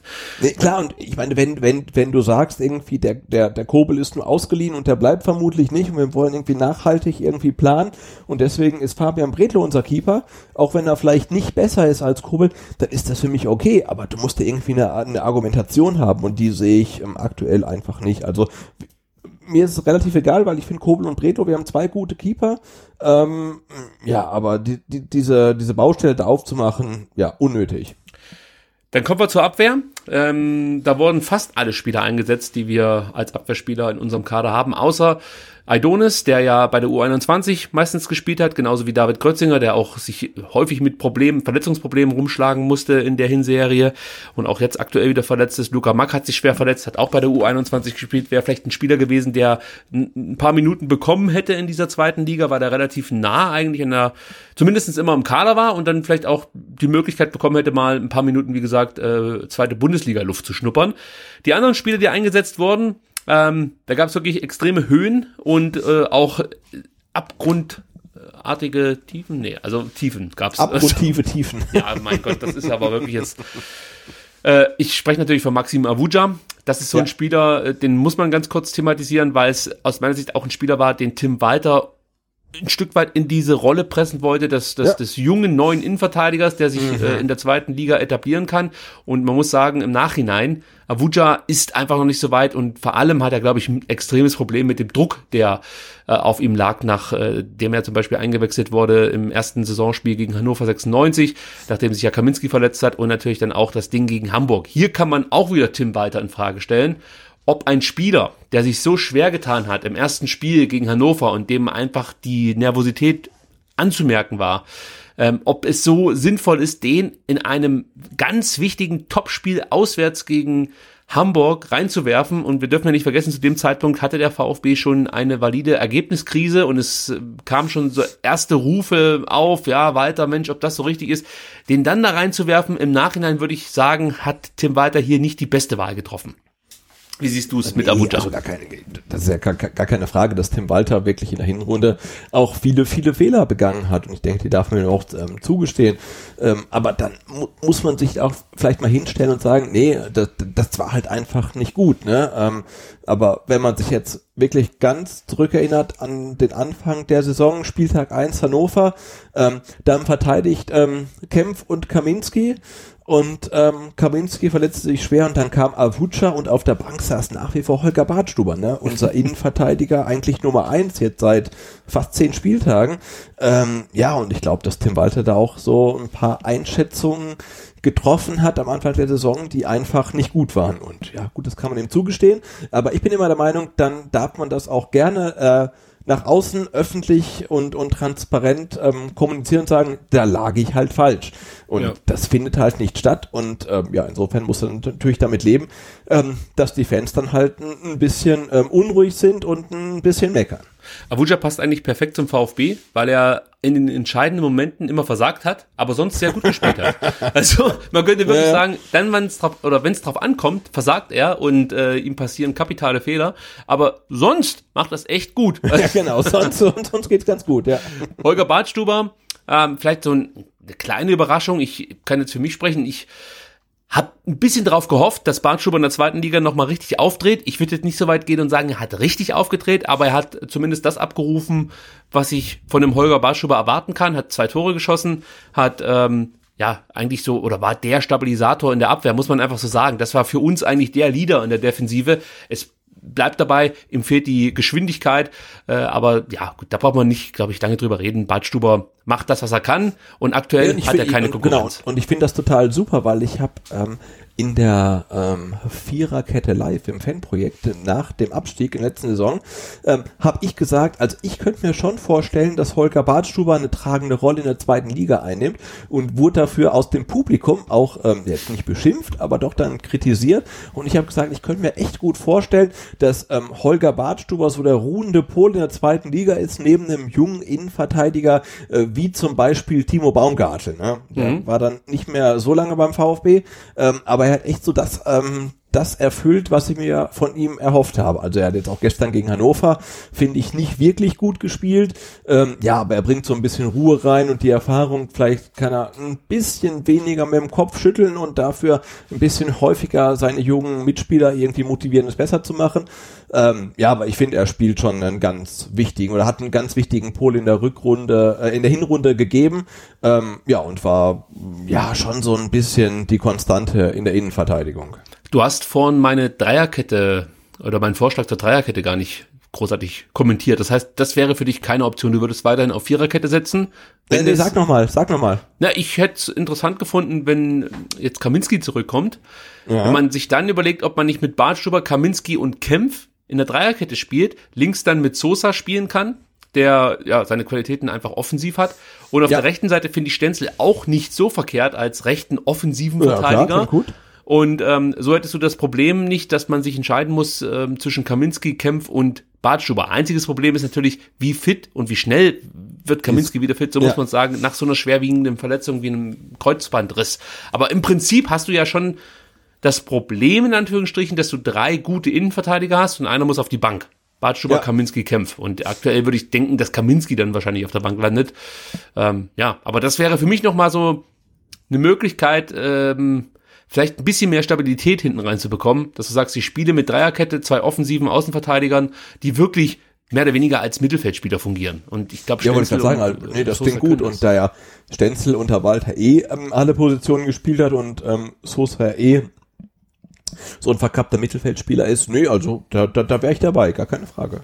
Also Stenzel hat aus meiner Sicht das Ganze weitestgehend gut gemacht. Auch er, ähm, ja, in den letzten Spielen ein bisschen abgefallen, was vielleicht auch normal ist, wenn du so viele Spiele machst und so viele Minuten einfach bekommst wie Pascal Stenzel. Das kann nicht über, über 18 Spiele immer hervorragend funktionieren, aber über weite Strecken der Hinrunde hat er gut gespielt. Und ja. ähm, ähnliches gilt eigentlich auch für Nathaniel Phillips, auch wenn es natürlich nicht der Top-Innenverteidiger ist, hat auch Stellungs- oder im Stellungsspiel Defizite, Geschwindigkeitsdefizite, aber im Großen und Ganzen würde ich sagen, Ned Phillips war dann da, wenn man ihn gebraucht hat, ja, und der wird auch seinen Weg gehen. Weiß jetzt nicht, ob er jemals für Liverpool spielen wird. Ja, ich wollte gerade sagen, also ich, ich, ich kann mir schlecht vorstellen, dass er irgendwie äh, für Liverpool in irgendeinem Champions League Finale spielen wird oder so. Ja, aber, äh, aber er wird seinen Weg gehen, der wird seine Solide, Mannschaft finden. Ja. das ist jemand, äh, ich glaube, das ist ganz okay. Insgesamt würde ich sagen, ist die Abwehr einfach, äh, ja, da fehlt an fast allen Stellen irgendwie noch an ein paar Prozent. Überall stimmt was noch nicht ganz so richtig. Ja, Linksverteidiger hast du das Problem,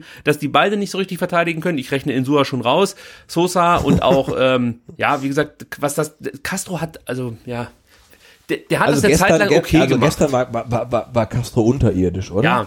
Und das ist mir einfach zu riskant, da mit einem Spieler zu spielen, der eigentlich gar keinen Bock hat auf diese Position. Er sagt zwar, ja, ich mache das, weil der Trainer das von mir verlangt, aber ich glaube, der hat sich das auch ein bisschen anders vorgestellt, nachdem dann Sosa wieder fit war. Also von daher, klar. ähm, da hast du ein Problem. Du hast ein Problem aus meiner Sicht, weil du Stenzel eigentlich nie ersetzen kannst. Ja, also auch das ist einfach ein Stück weit ein Problem, wenn du sagen musst, der muss halt immer durchspielen. Und ich habe das Gefühl, dass der aktuell auch jetzt auf dem Zahnfleisch ging und für ihn ist die Pause natürlich jetzt eine gute Möglichkeit, Kraft, zu- Kraft zu tanken. Genau, Ich hoffe, ich glaube, er, er hat seine kann. Talsohle fast schon durchschritten. Ne? Also ich fand ihn schon mal schlechter und jetzt reüssiert er so wieder ein bisschen. Ähm, ja, aber klar, du kannst halt nicht nur mit einem Rechtsverteidiger irgendwie eine ganze Saison durchspielen. Du hast halt nur einen Rechtsverteidiger und äh, zumindest auf der Position, denke ich, ähm, dürfte es noch irgendein Backup geben. Alle Mittelfeldspieler wurden eingesetzt von Tim Walter und ich frage dich mal ganz direkt, wer war für dich der beste Mittelfeldspieler der Hinrunde? Santi? Äh, Ja, weiß nicht. weiß nicht. Also- nee, aber ja, keine Ahnung. Also Mittelfeld, oh, schwierig. Hey, wer war der beste Mittelfeldspieler? Ähm, oh, kann ich dir echt nicht sagen. Mal was anderes. Also jetzt, äh, wir werden gleich wieder auf die Mittelfeldspieler zu sprechen kommen. Aber weißt du denn, wer unser bester Scorer der Hinrunde war? Ähm, nein. Gonzalo Castro. Okay. Sieben Torvorlagen. Das ist sein Scorerwert. Dann kommt Philipp Förster mit vier Toren und drei Torvorlagen. Und ähm, ich kann dir sagen, im, im Liga-Durchschnitt li- oder in der, in der kompletten zweiten Liga liegen beide Spieler damit auf Platz 33. Was natürlich für einen Aufstiegsaspiranten dann doch äh, ein bisschen zu wenig ist aus meiner Sicht. Ja. Nee, und, und, und uns fehlen halt ganz grundsätzlich so die, die, die Overperformer, ne? Also Ja. irgendein Stürmer, der 15 Tore schießt, irgendein Mittelfeldspieler, der 12 Vorlagen gibt. Also die, die, die haben wir alle nicht und die fehlen uns halt brutal. Ne? Also wir hatten in der letzten Aufstiegssaison hatten wir halt ähm, äh, Terodde, der halt irgendwie jede Flanke von den Sua irgendwie ähm, reingeköpft hat und das, das geht uns halt brutal ab. Ne? Ich glaube, unser bester Torschütze hat fünf Tore gemacht. Ne? Ähm, das sind ähm, Algadoui und ähm, Gonzales. Gonzales äh, Ding hat auch fünf Tore geschossen. Ding ist, ist immer gut, wenn man sagt Ding. Ja, Silas. Ding, also Ding und Dank. Aber nee, aber fünf Silas Tore war's. ist unser, unser Top-Torschützenwert. Das ist halt viel zu wenig. Ne? Wir bräuchten halt jemanden, der zehn gemacht hat, zwölf gemacht hat. Ähm, und, und, und das geht uns ab. Wir haben halt im, im ganzen Kader niemanden, der nach oben ausreißt. Echt keinen. Aber und, das braucht ähm, es noch nicht mal unbedingt. Also entscheidend ist ja bei nicht, wenn alle, wenn alle irgendwie am, äh, im, im oberen Drittel performen würden, aber es macht halt niemand, einfach niemand. Darauf wollte ich zu sprechen kommen. Im, ähm, also, wenn man jetzt die Scorer-Tabelle nach Verein durchsucht, dann sieht man, dass der VfB aktuell auf Platz 5 steht. Bielefeld, HSV, der erste und der zweite sind da auf Platz 1, dann kommt Regensburg und dann, Riesenüberraschung, kommt Bochum als vierter Verein mit dem besten Scorerwert, sprich mit den meisten geschossenen Toren und mit den meisten Assists. Das weicht ja immer leicht ab. Also nur mal zum Beispiel, Bielefeld hat 33 Assists ähm, geschafft und 35 Tore geschossen. Also das ist nicht immer genau gleich. Und der VfB kommt halt auf 27 Assists und 30 Tore. Zeigt aber auch zum Beispiel, wenn man das jetzt mit Bielefeld vergleicht, die haben fünf Tore mehr geschossen als wir und das wäre durchaus drin gewesen. Also wir hatten genügend Chancen, um, um, um weit mehr als fünf Tore noch zu erzielen. ja, aber wir haben es nicht gemacht, ne? Wir haben Also- es nicht gemacht, aber das ist ja dann wieder ein individuelles Problem und das kann ich jetzt dem Trainer nicht anlasten. Also der ist für mich dafür nee, Mir da. geht's gar nicht um Trainer, mir geht's einfach nur jetzt um die aktuelle Situation, Ja. dass wir halt ähm, Trainer ähm, und auch Mannschaft einfach nicht das bringen, was man bringen müsste, um halt irgendwie sicher aufzusteigen. Also für mich, um das nochmal kurz abzuschließen, wer der beste Mittelfeldspieler war in der Hinrunde, ähm, muss ich glaube ich sagen, dass ich, äh, ich glaube, Dani Di Davida nennen würde. Ja, dann, Ah, nee. Na, ich sag dir warum. Weil immer wenn Ja. er da war, gab es halt einen Spieler, der den entscheidenden Pass spielen konnte, der selber auch Tore erzielen konnte. Und das fehlte mir bei den anderen, die vielleicht noch nicht mal viel schlechter gespielt haben. Aber zum Beispiel bei Santiago Escasiba wusste ich mehr oder weniger, wenn der in die Situation kommt, ein Tor erzielen zu können, dann wird er wahrscheinlich aus irgendwelchen Gründen versagen. Sei es jetzt der Pfosten oder sei es die Rücklage oder sei es halt einfach die Kopfbälle, die er nicht so drauf hat. Aber besser, als man eigentlich äh, davon ausgehen sollte bei seiner Körpergröße. Also das fehlt, es fehlte mir immer so ein Stück weit was bei den anderen Spielern. Philipp Förster ist zum Beispiel auch so jemand, der so viele Torchancen hatte, die aber nie verwandelt hat oder zu selten verwandelt hat. Und der hat auch ein Stück weit dazu beigetragen, dass der VfB eben jetzt nicht, äh, weiß ich nicht, von der Tabellenspitze grüßt oder von Platz zwei. Ähm, ja, und, und Dani Didavi hat, wenn er gespielt hat, ähm, mich eigentlich eher positiv überrascht, weil ich das Gefühl hatte, dass er wirklich alles reinhaut, was er so hat. Und ich weiß, das sind immer diese Floskeln und so, aber das wurde ihm ja häufig abgesprochen hier beim VfB, dass er untertaucht, dass er nicht der Leader sein kann auf dem Platz, dass er nicht ja, dieses blöde Wort mag ich eigentlich nicht oder diesen blöden Satz Dreck fressen möchte und so. Aber eigentlich ist es wirklich ein Spieler, der in den Spielen, in denen er jetzt gespielt hat, ich glaube, es waren insgesamt ähm, acht, kann es sein? Weißt du es auswendig? Wenn nicht, Nee. äh, dann schätzen wir einfach elf oder acht, irgendwie sowas war es. Ich habe es heute Mittag noch gelesen. Ähm, da fand ich eigentlich das, was er so auf den Platz gebracht hat, eigentlich immer ganz okay. Und das wäre für mich auch der Spieler, und so habe ich das jetzt für mich bewertet, deswegen nenne ich ihn jetzt hier als für mich wichtigsten Mittelfeldspieler, auf den ich am wenigsten verzichten wollen würde im Mittelfeld. So. Alle anderen sind für mich noch eher zu ersetzen als eben Daniel Didavi. Aber jetzt mal in meiner äh, Glühwein geschwängerten Meinung hat ähm, äh, die Derby gestern mitgespielt. Ich habe nicht gesehen. Oder? Ja, er hat mitgespielt. Aber, er hat, es, waren acht, es waren 78 Minuten. Also ich glaube, er ist halt nach wie vor nicht fit. Und äh, du sollst ihn vielleicht auch nicht äh, von Anfang an bringen, aber ich habe ihn gestern komplett nicht gesehen. Und ähm, wenn es jetzt darum geht, ähm, irgendeinen Aspekt in unser Spiel zu bringen, was nur dieser Spieler reinbringen kann, ähm, dann bin ich bei Silas. Also ich fand ihn gestern wieder brutal stark. Ja, er kann keinen Ball verarbeiten, ohne irgendwie drei Übersteiger zu machen, bei denen er sich zweimal verstolpert. Ähm, aber dieses Tempo und äh, dieses unkonventionelle Spiel finde ich halt brutal. Ne? Also er kann, glaube ich, jede Zweitliga-Defensive komplett in Chaos versetzen und er muss halt nur noch den Moment finden, in dem er dann abspielen muss zu irgendjemandem, der das Tor dann auch wirklich trifft. Ähm, ähm, aber seine Qualitäten, die er hat, durch sein Tempo und ähm, durch seine technischen Qualitäten, ähm, äh, finde ich brutal. Insofern, also wenn du die Davi sagst, sag ich ähm, Silas. den hätte ich jetzt eher im Sturm untergebracht. Aber okay, lass ich gelten fürs Mittelfeld. Aber nur noch mal gestern äh, oder zum gestrigen Spiel. Daniel Didavi wurde da als zweitbester VfB-Spieler äh, eingestuft. Und das liegt Von wem? Nicht Also- von mir. Nee, nicht von dir, aber von den Experten von ähm, 442, die ja auch bei diesem Who Scored Ran Ranking mitmachen, Ja, okay, Rating ja. mitmachen, so ist es nicht Ranking, Rating ist es in dem Fall. Und was man hier, die Davi, glaube ich, gestern zugute halten durfte, waren halt einfach seine guten Pässe, die er gespielt hat. 83 Prozent kamen an. Das ist halt wichtig für so einen Zehner, dass der seine Pässe auch dann anbringt, weil äh, wir haben es ja schon häufig thematisiert, dass du als Innenverteidiger über 90 Prozent kommst, ist jetzt nicht so überraschend. Ja, klar. Aber als Zehner ist halt das das Entscheidende, wenn der da seine Pässe anbringt und damit halt immer wieder Gefahr erzeugt, ja, das war gestern mit Sicherheit nicht so, wie es schon war, aber ja, war jetzt nicht einer der schlechteren Spieler. Ins, insgesamt 46 Ballaktionen, was für die Davi auch äh, nicht schlecht ist, sind zum Beispiel zwei gewonnene Kopfballduelle. Hast du auch nicht so oft bei Daniel Didavi, ja? Das muss man ja hier ähm, ein Stück weit erwähnen. Aber Daniel Didavi fand ich gestern nicht so schlecht wie manch andere.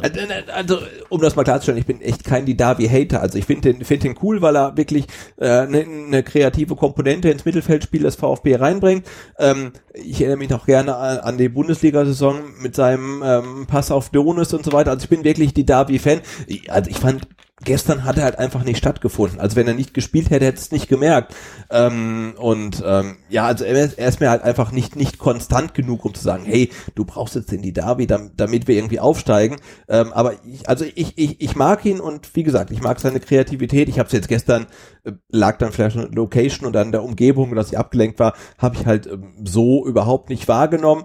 Ähm, ja, währenddessen ich dann Silas ähm, sehr merklich wahrgenommen habe in seinen Bemühungen, irgendwie ähm, in Hannover was zu reißen. Wer war für dich der schlechteste, schrägstrich schwächste Mittelfeldspieler? Castro. Also er Also die hat größte Enttäuschung, sagen wir mal so. Castro. Also er hat links hinten gespielt, als, hat eigentlich hat er in der Defensive. Ähm, aber auch da wieder gestern, es mag die Location geschuldet sein und meiner ähm, ja, dass ich abgelenkt war, aber ich finde, er hat so brutal viele einfache Fehlpässe gespielt im Aufbauspiel und das fand ich schon ziemlich gruselig für so einen erfahrenen Spieler. Ähm, also war für mich gestern so ein bisschen der Verlierer des Spiels. Also für mich war es Philipp Clement. Ja, okay, den, den habe ich jetzt mittlerweile schon ausgeklammert. Also ich, ich, na, ich, ich, ich wünsche mir halt, er wird so spielen, wie er es mal gezeigt hat. Ja. Ähm, aber das ist halt einfach, ähm, das ist für mich so ein bisschen auch ähm, Maxim 2.0. Ne? Also wenn er nicht spielt, sagst du, bring doch den Maxim, bring doch den Clement, die sind doch beide, äh, die sind doch kreativ und die bringen die, das, das Spiel weiter und dann spielen sie und du denkst, oh Gott, nee, bring sie lieber nicht. Also, also ich finde es total äh, schade und auch traurig halt, dass er das, was er schon mal gezeigt hat, so, so gar nicht äh, im VfB-Trikot zeigen kann. Möchtest du gerade andeuten, dass man Maxim vielleicht aus Mainz ausleihen sollte? Grüße an Corone gehen raus. Nee, nee. nee. Nein, also für mich war es. Auch, auch, äh, Maxim mag ich. Ich mag, ich mag ja alle VfB-Spieler, also wirklich. Ähm, nee, aber das finde ich irgendwie schade. Aber bei Maxim war es ja auch so. Der saß dann oft auf der Bank und du hast gesagt, hey, bring den Maxim, bring den Maxim. Und dann hat er gestartet und du hast gesagt, hey, endlich Maxim. Und dann dachtest du irgendwie nach 45 Minuten, okay, ja, nee, vielleicht war es auch ganz gut, dass er nicht, nicht gespielt hat. Und bei, bei Clement war es ja auch genauso. Also gegen Pader, jetzt, äh, gegen Hannover war es ja wieder, ja, relativ überschaubar. Welchen oder in, in, in welchem Mittelfeldspieler siehst du das größte Weiterentwicklungspotenzial? Sieh das. ja, den rechnen, den müssen wir jetzt im Sturm. Du bist okay, das ist im Sturm. Ähm, ja, dann, ah, schwierig. Also ich fand, ich fand jetzt gegen Hannover, ähm, als, als, als Mangala reinkam, der hat halt brutal Struktur ins Spiel gebracht. Nach hinten ja. und nach vorne. Und da hast du dann wieder gedacht, der muss eigentlich immer von Anfang an spielen. Aber dann spielt er von Anfang an und dann ist auch wieder nicht gut. Ne? Also es ist irgendwie so, ah, schwierig. Ähm, aber ich fand es gegen Hannover, ähm, die, die Viertelstunde, die Mangala gespielt hat, die war schon brutal stark von ihm.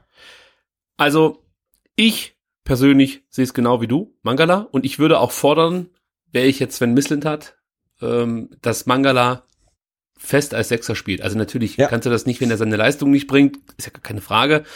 Aber das ist für mich ein Spieler, der bringt so viel mit und äh, hat eigentlich genau das, was ich aktuell suche auf der Sechs dass er vielleicht auch einfach die Zeit braucht, um sich in dieser Rolle, in dieser neuen Rolle unter Tim Walter einzufinden und einfach dann, ja, das Vertrauen des Trainers braucht, die Spielzeit braucht. Aber ich sehe aktuell kaum einen Spieler, der gerade auf dieser 6er, 8er Position so viel dem Spiel geben kann wie in Orel Mangala. Der ist 21 Jahre alt. Also das ist ein Talent, da muss man jetzt wirklich aufpassen, dass man den nicht irgendwie verkrault. Weil wenn das weiter so geht jetzt in der Rückrunde, dass er da immer nur so ein paar Minuten bekommt äh, und ab und zu mal von Beginn an spielen darf, kann ich mir nicht vorstellen, dass er sich das nochmal ein Jahr antut, selbst wenn der VfB aufsteigt. Also das nee, ist für mich ein ich meine, wenn, wenn, wenn, wenn, wenn, wenn, wenn wir zwei Dödel sehen, wie gut der Mangala spielt, dann dürften das die Scouts in ganz Europa auch sehen. Und ah, der, der, der spielt halt schon gut, ne? Die ganze letzte Saison für den HSV und, und auch gestern allein diese zwölf Minuten, die er, oder, oder 15 Minuten, die er gegen Hannover gespielt hat, da, da war er halt weitaus besser ähm, als seine anderen Mittelfeldkollegen über 78 Minuten. Ähm, und ähm, ja, also dem musste, glaube ich, das Vertrauen geben und sagen, hey, du bist meine Nummer 6 und du spielst und wenn du halt irgendwie mal ein, ein schlechtes Spiel drin hast, dann spielst du weiterhin. Ähm, aber jetzt gegen Hannover, das, das war wirklich signifikant, wie viel Struktur er reingebracht hat und was er auch nach vorne dann äh, mit, mit reingebracht hat. Ähm, also das, äh, ja, also Mangala muss spielen. Dann kommen wir zum Sturm. Sechs eingesetzte Stürmer haben insgesamt 17 Tore erzielt. Für alle, die sich jetzt wundern, viel, warum ja. sechs eingesetzte Stürmer, ähm, der Herr Donis, der Herr Donis hat noch ein Spiel gemacht in Heidenheim damals mit einem grandiosen Pass auf ähm, Klimowitz. Fast dafür gesorgt, dass Klimowitz noch in der letzten Minute oder kurz vor Schluss den Siegtreffer für den VfB erzielt, aber das ist eine andere Geschichte. Insgesamt muss man sagen, ähm, ja, wenn wir es ganz schnell durchgehen, Hamadi al hat eigentlich das ungefähr gezeigt, was man von ihm erwarten durfte. Also ich glaube, da hat keiner gedacht, dass der jetzt hier die Liga auseinanderschießt, sondern das ist halt typisch oder ein typischer Spieler ist, den du reinwirfst, der dann immer mal wieder noch das entscheidende Tor ja. irgendwie erzielen kann oder den Sack zumachen kann, wie man so schön sagt. Also da können wir zufrieden sein. Kulibali hat nur einen Kurzeinsatz bekommen, da braucht man, glaube ich, auch nicht lange drüber reden. Mario Gomez, habe ich vorhin schon angesprochen, der wollte gar nicht so viel spielen, musste dann aber, hat insgesamt sieben Tore erzielt, aber leider galten nur zwei oder golden nur zwei, so ist es richtig. Also gut, das ist auch wieder eine Geschichte für sich. Nico Gonzalez 13 Spiele gemacht, fünf Tore erzielt. Vielleicht ein bisschen überbewertet so allgemein. Also da kann ich bis heute nicht ganz nachvollziehen, warum der plötzlich A-Nationalspieler ist der argentinischen Nationalmannschaft. Das ist, Ja, das ist Genau, aber jetzt mal, jetzt mal ketzerisch gefragt, wenn jetzt irgendwie ähm, da der Premier League ähm, Club kommt in der Winterpause und bietet dir für Gonzales ähm, 12 bis 15 Millionen, was Ja machst klar verkaufst du den für 12 bis 15 Millionen. Also da können sie von mir aus noch, äh, weiß ich nicht, hier den, den, den geben wir dann noch mit dazu, ähm, den Castro, der wollte doch mal in Spanien spielen, also da muss ein spanischer Verein kommen. Nee, also was ich sagen möchte, ist, dass Nico Gonzalez so von der Mentalität und so, das finde ich geil. Ich mag diesen Typ Spieler eigentlich sehr. Aber irgendwie gibt es für ihn nicht die perfekte Position, habe ich das Gefühl. Also gestern, das fand ich auch okay, als er da im offensiven linken Mittelfeld eingesetzt wurde, hat er auch viel dem Spiel gegeben eigentlich mit seiner Art und Weise, wie er Fußball spielt. Aber du hast immer das Gefühl, als Stürmer ist er ist er Ja. nicht der Knipser vor, vor dem Herren. Ja. Äh, So als äh, Spieler, der sich hinter den Spitzen bewegen darf, fehlt ihm die Genauigkeit im Passspiel. Also es sind immer Kleinigkeiten, die noch fehlen, aber das heißt natürlich auch nicht, dass irgendwann mal der Knoten platzt, dass der unheimlich viel mitbringt. Da braucht man überhaupt nicht drüber reden. Also auch Geschwindigkeit und so, alles super. Mentalität finde ich geil. Ich finde es gut, wenn ein Spieler giftig ist und von mir ist auch mal seine Gegenspieler mit Gesten irgendwie so ein bisschen zu Weißblut bringt. Solche Leute brauchen wir auch. Aber ja, wenn natürlich dein Verein kommt und, und irgendwie einen zweistelligen Millionenbetrag bietet, dann musst du, wenn du der VfB Stuttgart bist, auf jeden Fall darüber nachdenken, ob du den Spieler verkaufst. Ich würde ihn jetzt nicht verramschen für acht Millionen oder so. Nein, das nicht. Ah, aber, aber- aber, ich glaube, Nico Gonzalez wird kein äh, Timo Werner. Also nie. Nie, nie. Nee, nie. nein, das sehe ich auch nicht. Also natürlich wird es jetzt so kommen, in drei Jahren sitzen wir hier und natürlich, kriegen das ja. von irgendjemandem eingeschenkt, dass der jetzt Der, der, der, der, VfB verkauft jetzt irgendwie an Leicester und dann werden die wieder Meister und, und, Genau. und Nico Gonzalez schießt irgendwie 18 Tore. Das ist ja klar, wenn wir das jetzt sagen, aber ähm, ja. Für mich die positivste Erscheinung ist wirklich Silas, äh, von dem ich ehrlich gesagt natürlich schon äh, ein Stück weit was erwartet habe, nachdem ich diese Highlight-Reels gesehen habe auf YouTube und so. Aber ich Aber finde, die habe ich auch schon von Euphorie gesehen und Genau. dachte, hey, der schießt alles im Grund und Boden mit seinem linken Fuß. ja, aber ich finde, Silas ist halt wirklich der Spieler, der dem VfB-Spiel immer noch dieses, diese Portion ähm, Überraschungsmoment gibt, Total, dass du ja. sonst eigentlich von keinem Spieler zu erwarten hast. Und ich fand sehr interessant, was der Phil Meisel in der letzten Podcast-Folge gesagt hat, dass er äh, Silas für total überbewertet hält. Und ich kann das auch ein Stück weit nachvollziehen, ja, weil wenn du ihn jetzt so spielen siehst, wirkt das oft hölzern, ungenau, die Abschlüsse sind total unkoordiniert zeitweise. Also er muss sich da auch noch weiterentwickeln. Da gebe ich äh, Phil absolut recht. Also da, das ist jetzt kein Spieler, der fertig ist und äh, auf den wir jetzt, sag mal, unsere Hoffnung ähm, projizieren sollten. Also soweit ist er noch nicht. Ich glaube auch, dass es ihm ganz gut tut, wenn er in, hin und wieder mal nur von der Bank kommt und so. Also Äh, natürlich, ja. er ist 20, muss sich entwickeln und wird sich auch noch entwickeln. Aber so ein Spieler, sollten wir aufsteigen, so ein Spieler dann äh, im Kader zu haben, ist auf jeden Fall Gold wert, weil er hat die Geschwindigkeit und er hat auch, ja, ich habe es gestern gelesen, dass es manche nicht so gut finden, aber er hat auch diesen Egoismus vorm Tor. Er zögert da nicht lange, sondern zieht ab und wenn diese Dinger natürlich mal sitzen, und das ist auch wieder viel konjunktiv, aber wenn diese Dinger dann mal sitzen und aufs Tor kommen, dann sind das schon Waffen, die er da abzimmert. Also das ist für mich mit oder ich sag so, es ist für mich die größte Überraschung im Sturm oder beziehungsweise der Spieler mit dem höchsten, wie habe ich es vorhin genannt, Weiterentwicklungspotenzial. Nee, nee, vor allen Dingen ist er jemand, der ähm, jede Defensive der zweiten Liga in Chaos versetzen kann. Ne? Sonst haben wir niemanden, der das kann. Und er kann das durch sein Tempo, ähm, durch seine unkonventionelle Spielweise ähm, und ja, durch den gewissen ähm, Chaos-Faktor, den er auch in seinem eigenen Spiel hat, weil er habe ich immer das Gefühl, selbst nicht so richtig weiß, was er gerade mit dem Ball macht und seine ähm, sehr, sehr langen Beine dann zwischendurch mal sortieren muss. Ähm, aber er schafft es halt wirklich, ähm, ja, zumindest hier Zweitliga-Defensive in Unordnung zu versetzen. Und ähm, das ist so ein Faktor, den, den, den bringt sonst kein Spieler mit. Und äh, ja, also ich habe auch noch ähm, große Hoffnung in ihn. Abschließend zu unserer Analyse noch ein paar konkrete Fragen, die ich äh, in der Bunten gelesen habe, die ich aber ganz interessant fand. Eine Frage, geht die Entwicklung unter Walter noch voran oder schon wieder zurück? Sebastian. Äh, also ich persönlich glaube eher zurück. Ja, da müsste man jetzt mit Tim Walter sprechen, weil ich. Genau, es sei denn, Tim Walter setzt jetzt in der Winterpause mal hin und sagt, wie kann ich denn mein Konzept mit den Ansprüchen und Erfordernissen ähm, des schwierigen Umfelds und dem vom VfB koordinieren und kombinieren, dass was Gutes rausspringt. Ähm, ja, aber wie gesagt, ähm, der Punkteschnitt der Spiele geht ähm, ja brutal runter und ich finde halt auch das ähm, Spielerlebnis für uns Fans, wenn man die ersten Saisonspiele sieht und letzten Saisonspiele, geht's auch wieder eher bergab. Ähm, ja, insofern sehe ich das eher ein bisschen skeptisch, aber du bist da sicherlich anderer Meinung. Also, ich bin momentan halt an so einem gewissen Knackpunkt, dass ich nicht so richtig einschätzen kann, ob's wieder bergauf gehen kann. Also aktuell habe ich keine Argumente dafür, dass es besser ist als äh, zu Beginn der Saison, außer dass die Spielweise an sich für mich ein bisschen vielversprechender ist oder beziehungsweise die Chancen werden konsequenter herausgearbeitet und insgesamt verteidigt man besser, das gebe ich Tim weiter, aber es kommt halt nicht darauf an, wie gut ich über, weiß ich nicht, 85 Minuten verteidige, sondern wie gut ich über 90 Minuten verteidige. Und wenn ich halt fünf Minuten verteidige wie eine Schülermannschaft und da drei Tore fange, dann kann ich mir halt äh, überhaupt nichts davon kaufen, dass ich davor 85 Minuten hervorragend verteidigt habe.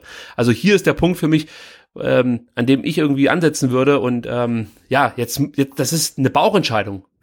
Tim Walter kann das vielleicht nochmal umdrehen, das Ganze, und die Entwicklung vorantreiben, die ominöse Entwicklung. Ich weiß immer noch nicht so genau, was das bedeutet, aber gut, äh, sei es drum. Also, da tue ich mich en- enorm schwer. Also das, das kann ich nicht vernünftig beantworten. Stand jetzt hat Tim Walter schlechte Karten, so möchte ich es mal sagen. Aber ich bin bereit, diesen Weg weiterzugehen, weil ich mir auch sage, eigentlich ist die Liga so scheiße, in der wir spielen, dass Tim Walter hier ruhig noch ein bisschen rumprobieren kann und wir trotzdem noch alle Möglichkeiten haben, aufzusteigen. Also ich sehe es halt wirklich so, solange der VfB in Schlagdistanz bleibt. Ja, ja. das heißt Dritter oder von mir ist auch mal Vierter mit einem Punkt Rückstand. Das ist mir auch noch gefallen. Aber wenn wir jetzt drei Punkte Rückstand hätten auf Platz drei, ist für mich der Spaß vorbei. Ja, aber dritter Platz mit ja mit wenig Abstand zu Platz zwei ist für mich völlig okay. Sag ich, gebe ich Tim Walter einfach noch Zeit und ähm, gebe ihm auch die Möglichkeit, aus Fehlern zu lernen und seine Entwicklung, die einfach nicht nach sechs Monaten abgeschlossen sein kann, voranzutreiben. Nächste Genau, Frage. Ja, Und ich würde mir- ich würde mir halt wünschen, dass halt genau dieses Statement, was du jetzt ähm, gemacht hast, äh, dann auch, ähm, ja, dann morgen wahrscheinlich dann äh, Sven Mislintat oder Thomas Hitzberger ähm, leisten und sagen, ähm, mit Tim Walter geht es weiter oder mit ihm geht's nicht weiter. Aber jetzt so stillschweigend irgendwie in die Winterpause, ah, das finde ich schon schwierig nach dem ganzen Vorgeplänkel jetzt in, den letzten, in der letzten Woche und ähm, dass Walter dann schon arg angezählt war und na, das kann man jetzt glaube ich nicht totschweigen. Ne? Also ich erwarte Mhm. mir da eigentlich schon ein Statement und das sollte es dann schon noch vor Weihnachten geben und da es heute nicht kam, muss es eigentlich morgen kommen. Und wenn es das, das wird nicht der Fall gibt, fände ich das schon ein bisschen, bisschen schade. Das wird nicht der Fall sein und darauf Nein, das wird nicht der Fall sein. schenke ich würd's mir jetzt schon das vierte Glas Rolf Willi ein. Die Leute, dass ich hier noch gerade aussprechen kann, ist eigentlich ein Wunder. Wahrscheinlich wird die Folge irgendwie erst am 28. veröffentlicht, weil ich Genau, nachdem du alles rausgeschnitten hast, aber ich glaube, noch halten wir uns relativ schadlos. Ja. okay, der sagst du. Ich kann mich an das Ja, ja, gar nicht mehr ich. erinnern. Mit, mit, mit, mit meinen fünf Glühwein im Gesicht, ja, ja.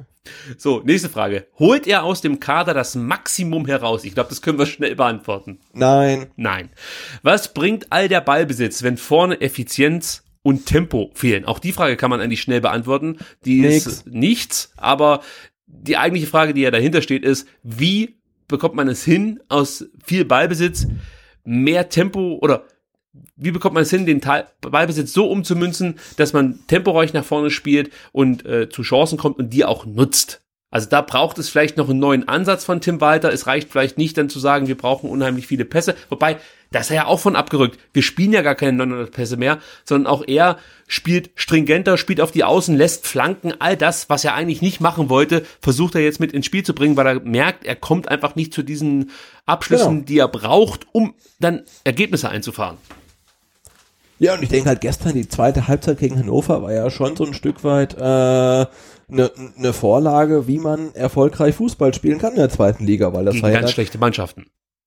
gegen, aber du hast letzte letzte Folge noch gesagt, wir spielen so schlecht, weil unsere Gegner so schlecht sind. Dann Was interessiert geschrieben mich mein Geschwätz sind, von sind, gestern? Sind unsere Gegner, also sind unsere Gegner zu schlecht, damit wir gut spielen können? Und sagen, ey, Nein. mit- ne? also Ich- natürlich Hannover war der VfB profitiert von Fehlern der Gegner. So. Und, ja, äh, und, und Hannover war gestern erdenschlecht. Ey, was haben die liegen lassen? Die laufen dann teilweise 5 zu 3, 6 zu 3 gegen unsere Defensive an und spielen halt komplett die falschen Pässe. Die waren, die Ja, ja, sind das war- richtig, richtig schlecht, ne? Und trotzdem können wir nicht gegen die gewinnen. Also insofern ist es auch nicht wieder so schlecht.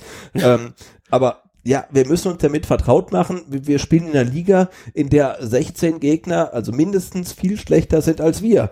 Ähm, und, und, und ja, da muss man das Spiel darauf anpassen einfach. Ne? Und, das, das, das Lustige ist ja, dass Hannover eigentlich gestern ihre beste erste Halbzeit, überhaupt beste Halbzeit in der kompletten Zweitligasaison gespielt hat. Ja, hab ich auch gehört, ne? ja, und äh, ich kann es bestätigen. Ich habe mir ja äh, einige Spiele von Hannover angeschaut, weil ich schon äh, ein Stück weit ein Interesse habe an den Mitabsteigern, was da so passiert und Hannover ja an, an und für sich schon durch Kitto äh, einfach, äh, ja, einfach immer wieder Spaß macht, sich das anzugucken und dann auch die Memes von ihm, von ihm zu verstehen. Ja, und, Ähm, und auch, und auch durch, durch Dennis Haogo, ne? Also, Der ja nicht zum Einsatz kam gestern. nee, der, der, der ist mittlerweile Auswechselspieler, also Ersatzspieler, ne? Der hätte auch bei uns bleiben können. Na gut, Ja. äh, Ina wollte ja eh nicht. Gut, äh, Ja letzte gut, aber Frage. durch, durch unsere Probleme auf der linken Seite, also wahrscheinlich wird er jetzt spielen, oder? Letzte Frage. Schaffen wir mit Walter den Aufstieg? Äh, ja, Sag ich auch. Ich ja, sag natürlich, also ich Wir meine, wir, haben- wir, haben jetzt, wir haben jetzt 31 Punkte. Hanno, ähm, der, der Hamburger SV hat 31 Punkte und der Arminia Bielefeld hat 34 Punkte. Gesetzt den Fall, wir gewinnen Anfang März und Anfang April beide Heimspiele gegen diese beiden Gegner, ähm, dann sind wir ähm, an, am HSV vorbai und mit der Arminia punktgleich. Und ich finde auch so, die äh, doch relativ klatschen Niederlage von Bielefeld ähm, gegen St. Pauli hat ja gezeigt, ich, ich weiß nicht, ob die die Pace halt halten können. Ne? Also ich glaube, wir sind schon noch auf Aufstiegskurs. Das entscheidende Spiel wird für mich das 19. oder der 19. Spieltag sein, gleich der erste Spieltag nach der Winterpause gegen Heidenheim. Weil das Spiel musst du Ja, gewinnen. total. Ansonsten ist Heidenheim an dir vorbei. Aue steht parat, nur zwei Punkte hinter uns. Ähm, also das Heidenheim-Spiel, der 19. Spieltag, da muss ein Sieg rausspringen. Da reicht für mich auch kein Unentschieden. Ähm, da muss ein ganz klares Statement her. Der, von der Guck, Mannschaft. Du bist, du, du bist schon halt schon ein Bruder, du guckst nur nach hinten, ich guck nur nach vorne. Aber klar, ähm, Heidenheim, ähm, erste, erste Spiel in 2020 und es ist so ein richtig schönes, traditionelles Mittwochsspiel. Ne? Ach, herrlich. Ah, da freue ich schon drauf. Das wird großartig. Ein Fußballfest. Was es natürlich auch ähm, braucht, wenn man richtig analysieren will, sorry, ist äh, ja ein Stimmungsabgleich mit der Mannschaft. Was denken die Spieler über ihren Trainer? Also auch da werden, denke ich mal, Tim Walter und Sven Mislintat, ähm, Tim Walter sage ich schon, Thomas Hitzesberger und Sven Mislintat in die Mannschaft hineinhorchen und sich anhören, was die Spieler so zu sagen haben. Wir haben natürlich jetzt nicht die Möglichkeit gehabt, mit allen Spielern zu sprechen, aber wir können immerhin drei Aber- Spieler zitieren. Sosa, Okay. Bonner Sosa sagt, ich mag diesen Ballbesitzfußball. Tim Walter ist ein guter Mensch und versucht alles, um nah an uns dran zu sein. Er spricht viel mit uns, das ist wichtig. Und deshalb wissen wir auch genau, was er von uns will. Mein Ziel ist, mit ihm in die Bundesliga aufzusteigen. So. Der Herr Stenze sagt, ich habe das Gefühl, dass die Mannschaft, dass er die Mannschaft erreicht und hinter uns steht. Dass er alles für den Erfolg tut. Letztlich sind wir die, die auf dem Platz stehen. Er hat uns auch heute, also das äh, war nach dem Hannover-Spiel, total gepusht und in der Halbzeit nochmal Mut gemacht. Er versucht jeden Tag jeden Spieler besser zu machen. Er hat eine eigene Art Fußball zu spielen. Wenn es funktioniert, ist es auch sehr ak- attraktiv. Ich glaube, wir sind alle gut dran, ein bisschen Geduld mitzubringen. Und ganz wichtig ist natürlich auch der Captain, Marc Oliver Kempf, der sagte, Tim Walter ist ein super Trainer, ein offener Mensch. Vielleicht gibt es manchmal Reibereien, aber die gehören dazu. Für mich kommt die Diskussion zu Unrecht. Wir spielen tollen Fußball, naja, haben vielleicht den ein oder anderen Punkt zu wenig geholt, aber nicht, weil wir schlecht gespielt haben, sondern weil wir in den entscheidenden Momenten nicht die Tore gemacht haben. Wer davon redet, dass der Aufstieg in Gefahr ist, hat keine Ahnung von Fußball. So, Herr Misslintat, jetzt haben Sie gehört, was die Spieler ähm, zu sagen haben, jedenfalls, wenn sie mit der Spreche, äh, Presse sprechen. Jetzt geht's langsam los, Sebastian. Äh, der, äh, wie sehen wir denn die Einschätzung der drei Spieler gegenüber Tim Walter? Hört sich ja so an, als ob die Mannschaft gerne mit ihm weiterarbeiten würde. ja, du, ach, ach, keine Ahnung. Gibt's Also nichts ich- drauf. Nee, ich gebe da gar nichts mehr drauf. Also wir, wir haben ja echt das Problem als ähm, Blogger und Podcaster, dass wir nicht nur ähm, das hören, was irgendwie über die Presse irgendwie auf einen einprasselt, sondern vielleicht auch so ein paar andere Sachen. Und ich muss sagen, also Stand jetzt am ähm, 22.12. bin ich so, äh, ja, komplett indifferent, also was jetzt irgendwie das Standing zur Mannschaft zu Tim Walter angeht, äh, was das Standing ähm, ne, zu den Führungspersönlichkeiten beim VfB zu Tim Walter angeht. Ähm, ich, ich, ich warte jetzt einfach ab, wie es da weitergeht. Also ein bisschen konkreter möchte ich werden. Äh, okay. Und zwar gibt es ja schon junge Spieler oder unter anderem junge Spieler, die Tim Walter nicht ganz so respektieren, wie man sich das eigentlich wünschen würde. Ja, also wie eigentlich junge Spieler zu einem zu ihrem Trainer auf schauen sollten. Also auch, ich glaube, so weit können wir gehen, oder Sebastian, dass wir das gehört haben, dass es da offensichtlich Respektsprobleme gibt mit dem einen oder anderen Spieler. Und das ist natürlich schon ein Problem, weil äh, ich denke mal, umso, umso häufiger du dann nicht die Ergebnisse lieferst, die du brauchst, umso lauter werden diese Stimmen. Und das kann sich dann natürlich ganz, ganz äh, negativ auswirken für den kompletten Verein. Weil das möchte ich an der Stelle auch nochmal betonen diese ganzen Ego-Nummern, die da äh, immer wieder in Fußballmannschaften abgehen, die gehen mir so unglaublich auf den Sack. Denn es geht hier eigentlich nur um den VfB Stuttgart. Das müsste eigentlich jeder Spieler wissen, aber man muss es offen, offensichtlich nochmal sagen. Es ist mir eigentlich scheißegal, was irgendein Spieler davon hält, wie Tim Walter aktuell spielen lässt, was irgendein Spieler davon hält, wie seine aktuelle persönliche Situation ist. Es geht hier nur um ein einziges Ziel und das ist aufzusteigen.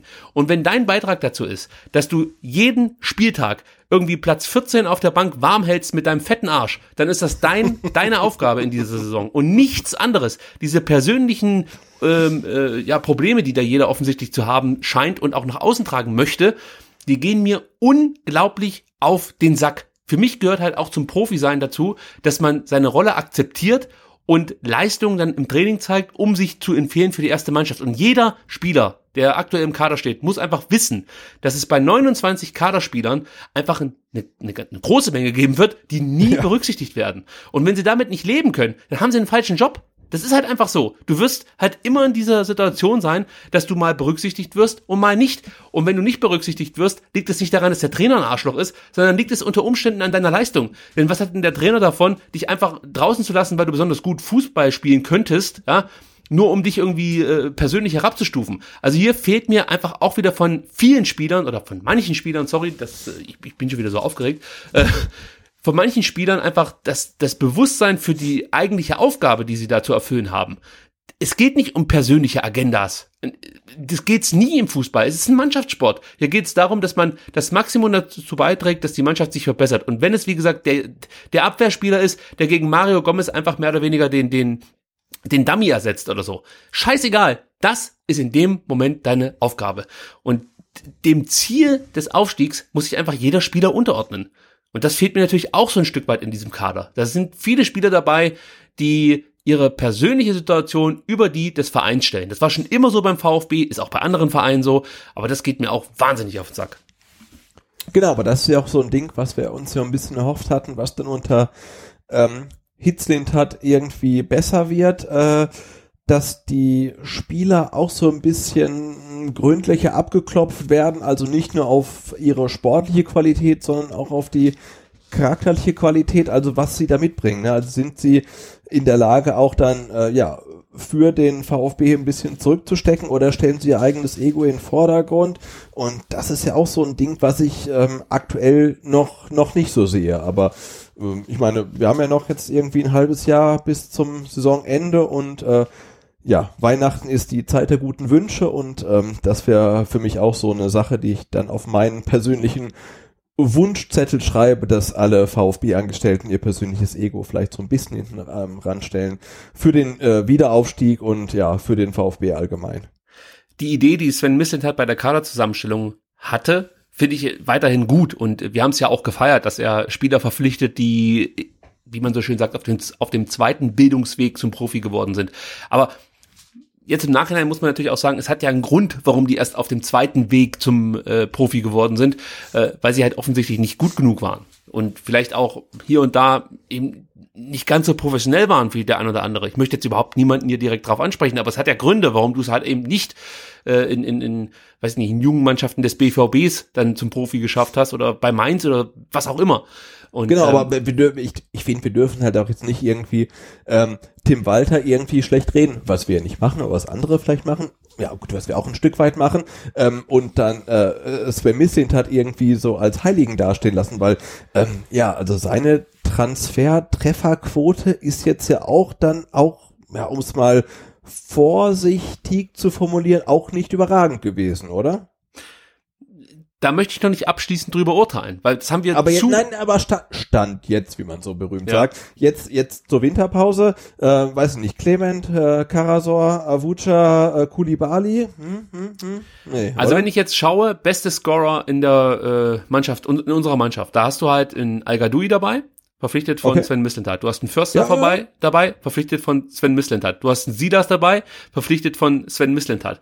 Wenn ich schaue, Kicker, unsere Kicker-Noten so im Schnitt, hast du Kobel, verpflichtet von Sven Mislintat. Gut, dann Bartschuber und Castro, überraschend, aber beide, ich kann euch beruhigen, nur auf Platz 89. Also wir, wir reden hier von einem ganz, ganz schwachen Niveau. Also, was ich damit sagen möchte ist, ja, die Trefferquote ist jetzt nicht so, dass wir sagen, wir haben hier einen äh, Pavard dabei oder einen Manet oder äh, einen Terodde oder so, da gebe ich dir recht. ich, ich, ich möchte jetzt auch gar nicht irgendjemanden wie äh, äh, äh, Schindelmeiser irgendwie heilig reden. Also der, der hat auch eine große Streuung gehabt, hat halt natürlich ein, ein, ein paar Treffer dabei. Ähm, aber wir, wir, ja, wir, wir sprechen ja immer von irgendwie Perlentauchern oder Diamantaugen und so weiter. Und ich denke, wenn ja, Sven Mislintat halt ein Diamantauge ist, dann können wir halt dann zumindest mal über die Karatzahl ähm, diskutieren. Ja, und da wird es, da kann ich jetzt schon meine Hand dafür ins Feuer legen, wenn das weiter so geht beim VfB, noch zwei, drei schlechte Spiele, dann wird auch das äh, Thema Sven Mislintat ausgepackt. Da gibt's auch schon wieder Leute im Verein, die versuchen, da so ein bisschen schlechte Stimmung zu machen. Werde ich auch wieder nicht konkret, ist mir auch scheißegal, was andere Leute davon halten, ob ich konkret werde oder nicht. Es ist einfach so, da gibt's auch schon wieder ein paar Leute, die unzufrieden sind damit, wie Sven Mislintat jetzt hier, äh, sag ich mal, Spieler ausgewählt hat und so weiter und so fort. Da reicht wahrscheinlich schon eine Niederlage gegen Heidenheim und dann gibt's schon die ersten Rufe, dass äh, Sven Mislintat der Falsche war und, und dann geht's natürlich auch los, dass Thomas Hitzesberger Fehler gemacht hat und was weiß ich. Wir kennen die Mechanismen, aber ich möchte jetzt natürlich das Ganze jetzt noch nicht vorher äh, voraus äh, tippen. Ja, vor allem, weil wir direkt ja auch jetzt, am, zum, zum, zum ähm, Auftakt des Jahres weniger trinken. 2020 ähm, gegen Heidenheim zu Hause grandios gewinnen werden.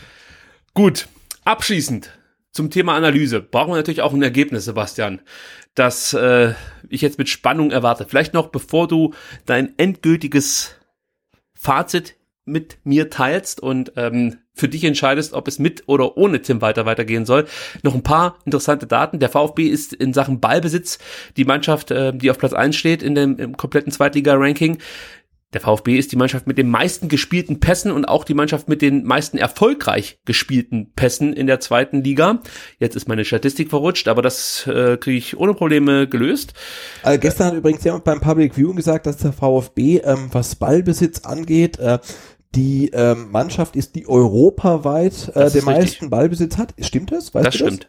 Ja, keine, es gibt keine Profimannschaft in den europäischen Top-Ligen, die im Durchschnitt mehr Ballbesitz hat als der VfB Stuttgart. Wir sind da Äh, beste Mannschaft in Europa. So. yes. Äh, in Sachen fast, Zweikämpfe. Fast, fast, fast so gut wie ein Champions League-Sieg. Ja. Das, das kommt alles noch. Äh, in Sachen Zweikämpfe sind wir auf Platz zwei gerutscht nach dem letzten Spieltag ähm, und müssen uns jetzt leider äh, ja hinter dem HSV einfinden, die eine Zweikampfquote haben von 52,43 Prozent. Würde ich jetzt gar nicht so hervorstellen, aber wir haben 52,41 Prozent. Jetzt könnte man sagen, hätte der VfB noch einen Zweikampf gewonnen, Ja, genau. dann wär wir, wären wir die Nummer eins. Wir sind die Mannschaft mit den meisten Torschüssen. Auch das muss man hier mal aufgreifen, weil es ja immer heißt, ja, so langweilig und da passiert nichts. Nein, der VfB mit Abstand die meisten Torschüsse. Auch hier kurz ein paar Zahlen. 321 Torschüsse gab es vom VfB in den ersten 18 Spielen. Der HSV hat es auf 295 gebracht, ist auf Platz zwei. Der VfB braucht 10,7 Schüsse für ein Tor. Und wenn man denkt, das ist, oder wer sich jetzt denkt, Mensch, das ist aber viel, ähm, Sandhausen braucht noch mehr. Die brauchen nämlich 14 Torschüsse für ein Tor. Umso ärgerlicher ist es, dass eigentlich die einzigen zwei, die sie gegen uns abgelassen haben, aufs äh, Oh, kann sagen.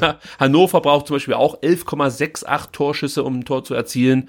Und die sehr oft gelobten Bielefelder brauchen nur 7,14 Torschüsse, um ein Tor zu erzielen. Und das ist dann halt eben der entscheidende Unterschied.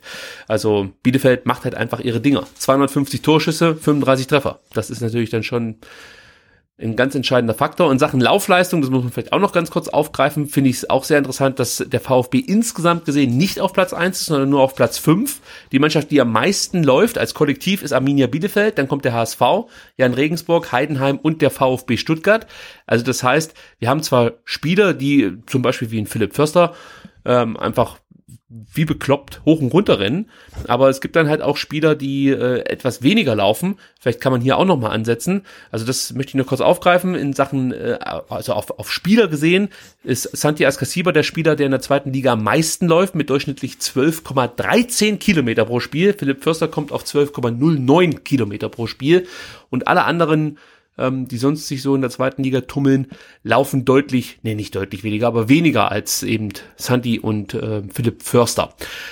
Jetzt muss ich gucken, ob ich noch irgendwas hier dir um die Ohren hauen möchte, um deine Entscheidung zu beeinflussen.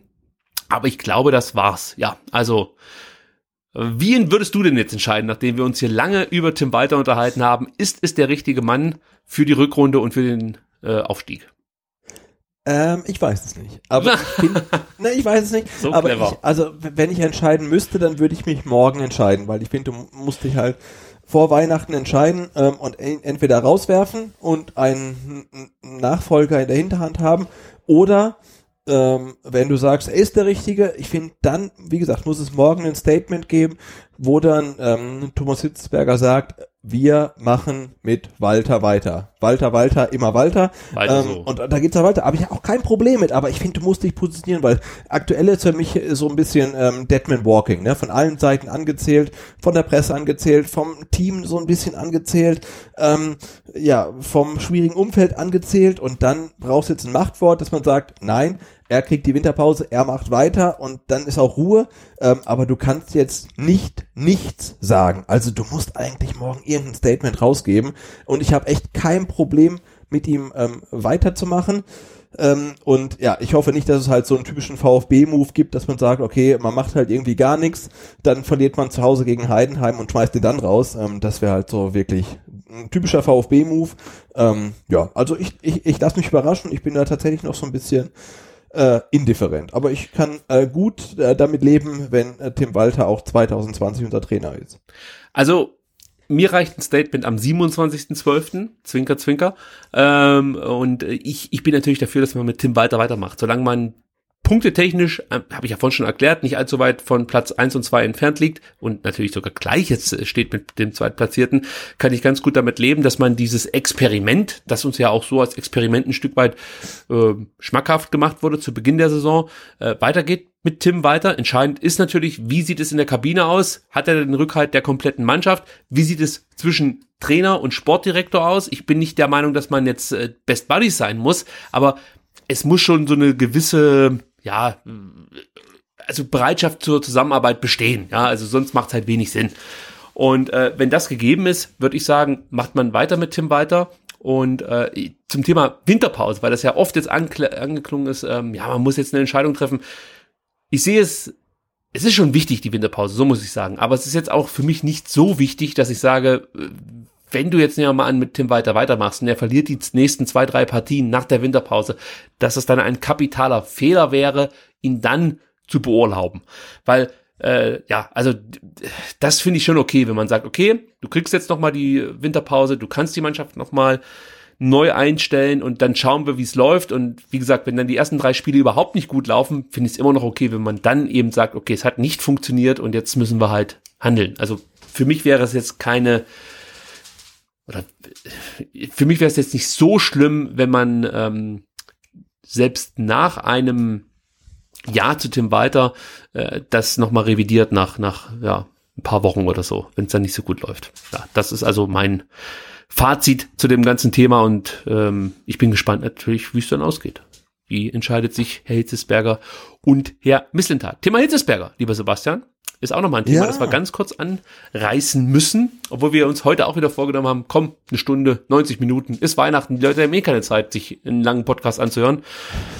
Aber so ist es halt immer. Gut, machen wir es ganz kurz. Ähm, der von uns geschätzte, da spreche ich jetzt auch einfach mal für dich, Ed ja, absolut. Dunga, du, darfst 1893, ja. twitterte über einen Kicker-Artikel, in dem Schwarz und äh, Markus Anfang als mögliche neue Trainer äh, für den VfB Stuttgart ins Rennen geworfen wurden. Und Thomas Hitzesberger hat sich dazu geäußert und meinte, da wurden wieder munter oder da wurde wieder munter drauf losspekuliert, ziemlich viele falsch, ziemlich viel falsch in dem Artikel, aber gibt den Fans was zum Diskutieren, reicht ja scheinbar. Name dropping at its worst, schreibt der liebe Herr Hitzesberger dazu.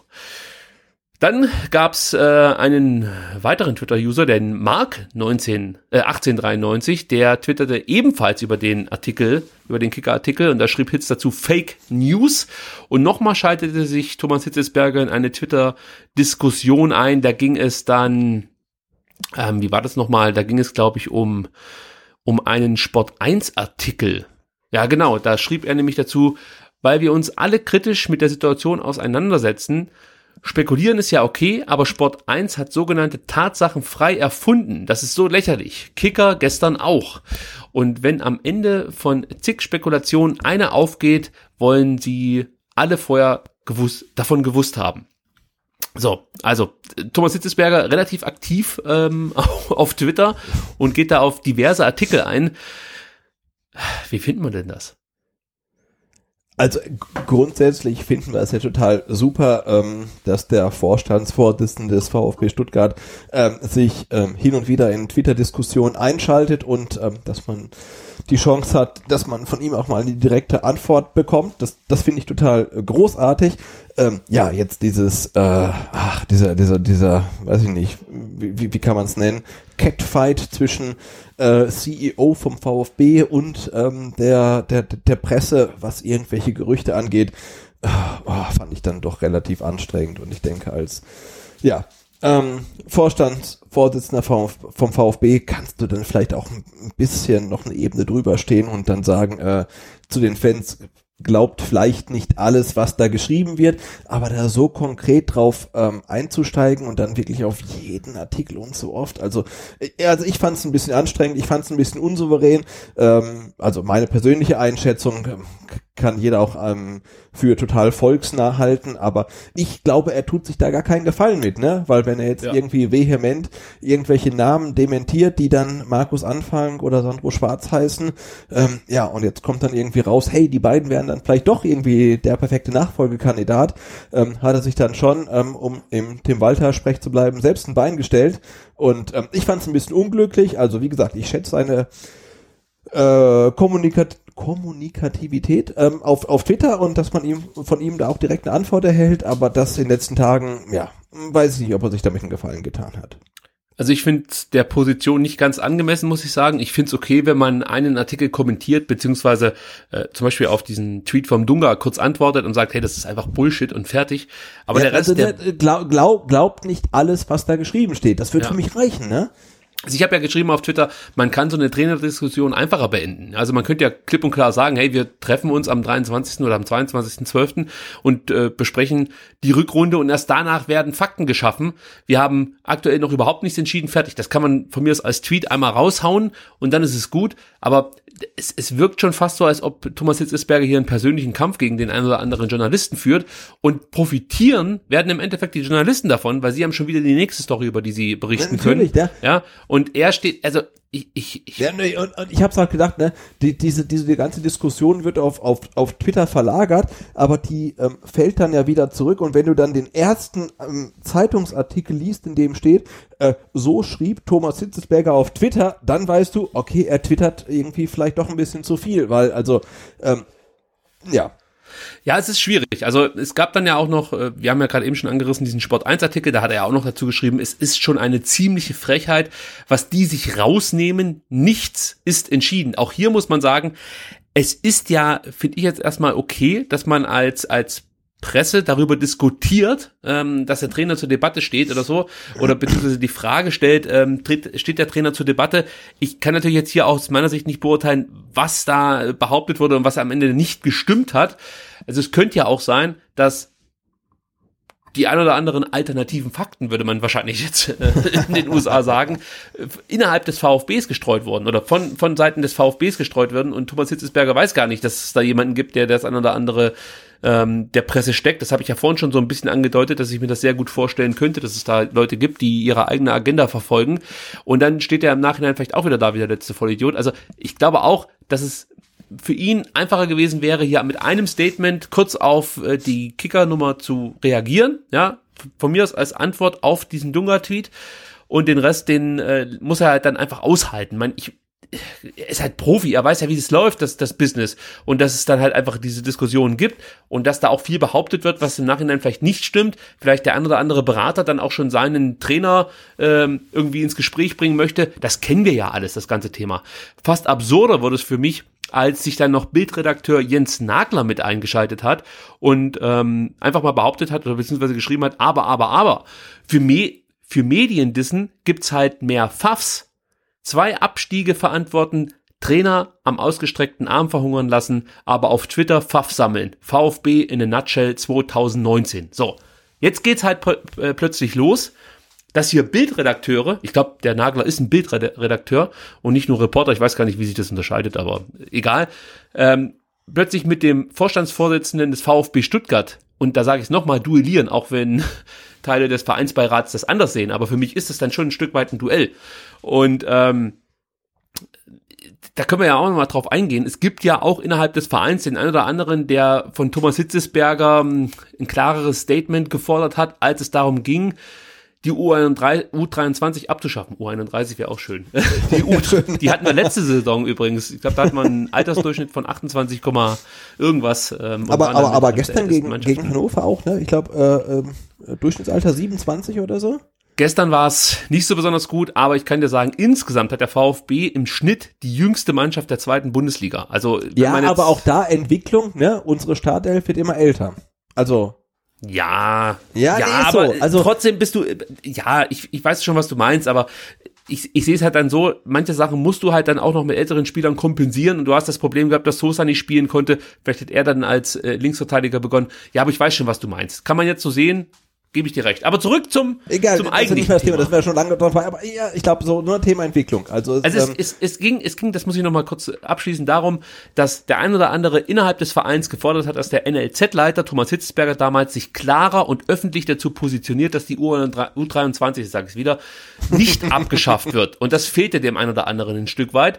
Und ähm, das bringt der Nagler jetzt so ein bisschen wieder hoch und, und behauptet mehr oder weniger, dass Thomas Hitzesberger äh, auch da, auch aufgrund dessen, dass er halt nichts gesagt hat, eine Teilschuld daran trägt, dass die U21 in der letzten Saison abgestiegen ist. Natürlich hat er auch ja, die U21 äh, ja, unter seinem Verantwortungsbereich gehabt, bevor er dann zum, vor, zum Vorstand berufen wurde. Also das ist halt sowas, eigentlich möchte ich das nicht auf Twitter lesen, muss ich dir ganz ehrlich sagen. Solche, solche Anschuldigungen und äh, auch Hits Antwort darauf ähm, war ja auch relativ deutlich. Er meinte, erste und zweite zumindest mit. Ach so, genau, da ging es nochmal darum, ähm, das muss man nur kurz erklären. Es äh, wurde dann von einem anderen Twitter-User gefragt, warum der Hitzesberger denn zwei Abstiege zu verantworten habe. Da meinte der Nagler darauf, erste und zweite zumindest mit, wobei wir Herr Reschke gerne mit in die Verantwortung nehmen. Aber wenn man mit Leuten im Verein spricht, habe, haben die Hitzesberger mit dabei, ja, da ist irgendwie ein bisschen was falsch geschrieben, haben die Hitzesberger mit dabei, wenn es um die zweite geht. Und Hitz meinte dann darauf, wenn man mit Leuten der Bild spricht, dann haben sie dich dabei, wenn es um die schlechten Verkaufszahlen geht.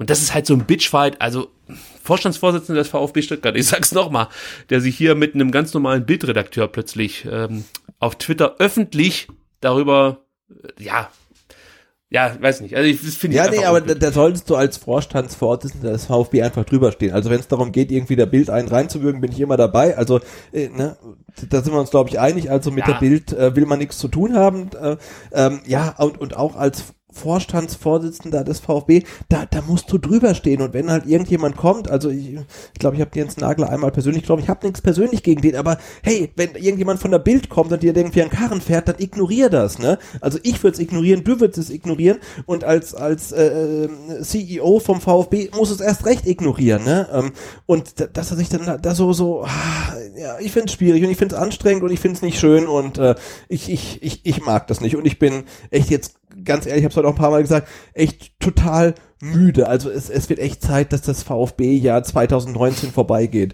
Mit ähm, wir haben wir haben drei Trainer gehabt, wir sind abgestiegen, wir hatten die die MV am 14.07. mit der WLAN-Panne und es war alles irgendwie so furchtbar und ich habe echt überhaupt gar keinen Bock mehr irgendwie dieses Jahr ähm, auf den VfB, muss ich echt so Also ich- sagen. Ich habe das auf Twitter schon relativ deutlich gemacht, habe dafür auch ein bisschen was aufs Maul bekommen, ist auch okay. Ich brauche das nicht. Ich find's albern, wenn sich da der Vorstandsvorsitzende mit Pressevertretern und ich sag's nochmal, duelliert. Ich finde das einfach Das ist unnötig. albern, ja. ja, und das kann man bleiben lassen. Und ähm, ja, damit es ist, für mich das Thema ist halt auch beendet. komplett, komplett unsouverän, ne? Und das ist so ein bisschen schade, weil ähm, Thomas Hitzberger bislang komplett souverän war in allem, was er getan hat. Ja. Äh, bis vor ein paar Tagen und jetzt hat er sich in irgendwie so Infights mit irgendwelchen Journalisten und Nicht-Journalisten irgendwie verzettelt und ich weiß gar nicht warum. Also ich meine, vielleicht macht ihm das ja Spaß zu diskutieren. Das ist ja okay, ähm, aber auch dann muss er es privat machen und, und, und nicht in seiner Funktion als äh, CEO vom ähm, äh, mitgliederstärksten äh, äh, Vereins Baden-Württemberg. Und ja, da muss man echt so ein Stück weit drüber stehen und das auch, auch das tut dem Verein einfach nicht gut. Und ähm, ja, also ist es schade. Und das nächste jetzt, äh, oder das letzte zu dem Thema, ist jetzt wahrscheinlich auch keine populäre Meinung, aber ich finde es auch schwierig, wenn der Vorstandsvorsitzenden äh, eigentlich der kompletten VfB-Timeline folgt. Jetzt kann man natürlich sagen, er möchte damit zeigen, dass er sehr nah an, an dieser so Social-Media-Bubble ist. Finde ich ja cool, aber irgendwie habe ich das Gefühl, dass das so ein bisschen also für viele ist es halt irgendwie so, hey, der Hitz folgt mir, da gibt's ja auch sofort von jedem einen Screenshot, jetzt folgt mir der Hitz, jetzt folgt mir der Hitz. Das finde ich irgendwie fast schon, na, egal. Ich meine, ich, die Freude kann ich ja nicht verurteilen. Es ist ja völlig okay, dass sich Leute darüber freuen. Aber das Zeichen könnte natürlich auch sein, hey, wir lesen mit. Und ähm, das könnte natürlich auch dann zur Folge haben, dass sich Leute wohlwollender über diesen netten Herrn Hitzesberger äußern. Und nochmal, ich habe überhaupt nichts gegen Thomas Hitzesberger. Ich möchte hier nicht äh, die Galionsfigur, die aktuelle, irgendwie an den Karren pissen oder so. Ich finde ihn großartig. Auf der Mitgliederversammlung habe ich auch ganz kurz versucht, ihm das mitzuteilen. Ist mir, glaube ich, auch gelungen, dass ich seine Arbeit sehr schätze und äh, froh bin, dass er da ist. Alles gar keine Frage. Aber ja, es geht mir manchmal, mir persönlich einfach nur mein Gefühl, ein bisschen zu weit. Also ich, ich würde jetzt an seiner Stelle nicht jedem auf Twitter folgen, vor allen Dingen, wenn ich merke, was das für eine, für eine ähm, Reaktion bei den meisten auslöst. Und wie gesagt, ich, ich könnte ihm jetzt auch, wenn ich ganz böse wäre, unterstellen, dass er damit äh, versucht, auch die Meinung in den sozialen Netzwerken, manipulieren ist falsch, ähm, zu verändern. Weil ich Ja, glaube, aber ich glaube, das, Nee? ich glaube, dass das schwierige Umfeld ist ähm, schwierig genug, ähm, als dass sie darauf einen Ja, feuchten Dreck geben und trotzdem genau das schreiben, was sie möchten. Also ich glaube, Ja, da wird sie ich- niemand okay. beeinflussen. Ähm, nee, also ich, ich find's cool, ähm, wenn, wenn wirklich die ähm, ja, wichtigste äh, Figur in der äh, VfB 1893 AG ähm, vielen Leuten folgt und da so ein bisschen am Puls der Zeit ist. Ähm, ja, er muss es halt kanalisieren und filtern und so weiter. Das ist sein, sein, sein Problem. Ähm, nee, also ich finde es generell erstmal gut, ähm, dass er äh, äh, volksnah ist und, und nah dran ist. Und ja, jetzt, jetzt gucken wir wie es weitergeht. Also das ziehe ich jetzt zurück, ähm, dass er da versucht, die, die Timeline irgendwie zu manipulieren oder zu verändern oder so. Das, das, das, Ich- das macht er definitiv nicht, nicht. Und wenn Ja, die Leute wissen, hey, der liest, ich meine, klar, wenn sie wissen, vielleicht liest er, was ich schreibe und dann schreibe ich das vielleicht nicht, ähm, aber das ist halt dann im Ermessen der eigenen Leute. Also ich würde trotzdem nach wie vor genau das schreiben, äh, was ich möchte, dass ich schreibe und wenn er es liest, dann, dann liest das halt und ich meine, pff, was Bei- soll's, ne? Also, Bei dir bin ich mir da auch sicher, dass es so ist. Aber ich habe manchmal das Gefühl, dass da Leute versuchen, Hits äh, in- ins Ad zu nehmen, also zu erwähnen. Ja gut, das haben wir glaube ich in den letzten Wochen gesehen, ne? Ja, immer wieder Ad Thomas Hitzesberger also. und dann irgendwas ganz Besonderes Nettes äh, ihm mitzuteilen, was ja auch okay ist und in den meisten Fällen auch absolut gerechtfertigt ist und auch stimmt. Aber das, das wirkt halt so, als ob man wirklich versucht, ihm zu gefallen, sich fast schon anzubiedern. Nicht jeder, also bitte nicht falsch verstehen, ich möchte ja auch niemanden kritisieren, der sich darüber freut, dass, dass Thomas Hitzesberger ihm folgt oder so. Das meine ich gar nicht. Aber er wird natürlich anders wahrgenommen, ähm, weil er sich sehr offen zeigt auf den sozialen Medien oder Pl- Plattformen ähm, auf Twitter und so, ähm, wird er anders wahrgenommen als vielleicht jemand, der sich da nicht so präsentiert wie ein Sven Mislintat. Also die Art und Weise, wie man in den sozialen Medien über Mislintat spricht, unterscheidet sich schon, nicht gravierend, aber unterscheidet sich zu dem, wie man zum Beispiel über Thomas Hitzesberger spricht. So, lass ich jetzt einfach mal so stehen. Wie gesagt, ich möchte das jetzt nicht vertiefen und möchte jetzt auch wirklich jetzt nicht äh, das, das das äh, Gerücht in den Umlauf bringen, dass der VfB oder Thomas Hitzesberger versucht, da irgendwie die sozialen Medienkanäle zu nutzen und dann die Fans irgendwie zu steuern. Das meine ich gar nicht. Nee, aber nee, ich finde keine es aber komisch. ich, ich finde es halt äh, grundsätzlich erstmal äh, total geil, dass man halt irgendwie zumindest die Chance hat, ähm, dem Vorstandsvorsitzenden seines äh, Zweitligavereins irgendwas zu schreiben und der mit einer gewissen Wahrscheinlichkeit das auch liest und vielleicht dann so ähm, sogar darauf antwortet. Ne? Und das, das finde ich cool, diese Transparenz, diese Durchlässigkeit, die wir jetzt dann aktuell haben, das, das mag ich. Da war gerade der kleine Fipsi Rösler mit dem Vorstandforzenden. Kennst du das noch? Habe ich das gesagt? Es hörte sich kurz so an. Aber Ja, ich, fand, nee, nee, ich fand das so, so sympathisch damals von Philipp Rösler, als er vom Vorstandsforzenden sprach. Gut, das ist ein Thema für eine andere Sendung. Ihr merkt Ja, ja, es auf schon. jeden Fall. Der Wein leert sich. Bei Sebastian steckt der Glühwein voll an. Also Der, der, der, der, genau, der, der, der haut jetzt äh, komplett durch. Ja, ja. deswegen würde ich sagen, das Thema Walter und Sportbild-Interview lassen wir komplett außen vor. Das, das, bitte, bitte, bitte. Ja, ja, das- ich mag, das ich mag ignorieren zu, wir. zu, zu, zum Springer Verlag sagen, sonst wäre Ja. ich noch irgendwie unflätig oder so. Nee, das lassen wir. Aber wir bedanken uns bei Emiliano Insua, der den VfB nach viereinhalb Jahren verlassen wird. Ich habe, glaube ich, auf Ist Twitter das geschrieben, sicher? Ist das sicher? Naja, also wenn es der VfB schon selbst kommuniziert, gehe ich mal davon aus, dass es sicher Oh, ist. hat der VfB was geschrieben? Das habe ich nicht mitbekommen. Naja, also ähm, äh, wer Ich habe nur seine Abschiedsgrüße am Freitag mitbekommen. Sven Mislintat hat vor Sky Mikrofon bestätigt, dass das Thema eigentlich durch ist und dass es jetzt nur noch um Details geht. Und ähm, ja, man möchte sich noch nicht zum Verein äußern, weil das den Absprachen nicht entsprechen würde. Aber also das Thema ist durch. Er wird den Verein Ah. Okay. verlassen. Ja und Oder ähm, geht in die USA, oder? Irgendwie das so. Gerücht, äh, ja, hält sich wacker, so muss man sagen. Aber es gibt da keine konkreten äh, Äußerungen zu. Ja, Ja, und der Zur war nach, nach Christian Gentner, glaube ich, so und, und, und Timo Baumgartel der dienstälteste Spieler, ne? ja, ich habe ja äh, unter einem Vertikalpass-Tweet geschrieben, zehn Trainer in viereinhalb Jahren. Im ersten Moment klingt das, wenn man VfB-Fan ist, gar nicht so viel, aber es ist eigentlich schon extrem viel. Ich glaube, Baumgartel hatte elf, aber zehn ist halt schon viel für einen VfB-Spieler, ne? Ja, und ich habe dann daraufhin äh, gleich mal geschaut, wie viele Trainer habe ich denn als VfB Aha. schon miterleben dürfen. Ich kam auf 33 Trainer in 30 Jahren. Das ist auch eigentlich Aber es schon ist auch ein relativ guter Schnitt, wenn man jetzt bedenkt, wir hatten äh, 2019 hatten wir drei Trainer, ne? Also da können es auch locker 60 sein in 30 Jahren. Also insofern kriegt man noch hin. hast du noch gut erwischt. Bist dann- in die, in die, in die goldenen Labadia-Jahre mit reingekommen. Da hatte ich Glück, absolut. Was war das für eine Zeit? Ja. Also, ich habe dann gleich geschaut, Mensch, ähm, weil ich mich dafür interessiert habe, wie, viel, wie viele Spiele habe ich denn als Fan äh, miterleben dürfen? Und da kann ich jetzt an der Stelle vermelden, das Spiel gegen Hannover war das 1300. Spiel von mir als VfB-Fan. Okay. 571 Siege habe ich miterlebt, 435, nee, 434 Niederlagen und 295 Unentschieden. Ja, Insgesamt damit giltst du, glaube ich, als Erfolgsfan. ja, absolut. Vor allen Dingen, wenn ich dir jetzt noch die Torstatistik hier raushaue, das habe ich alles ausgerechnet. Ich habe 2065 Tore bejubeln dürfen und habe mich über 1763 Gegentore geärgert. Ah, ja.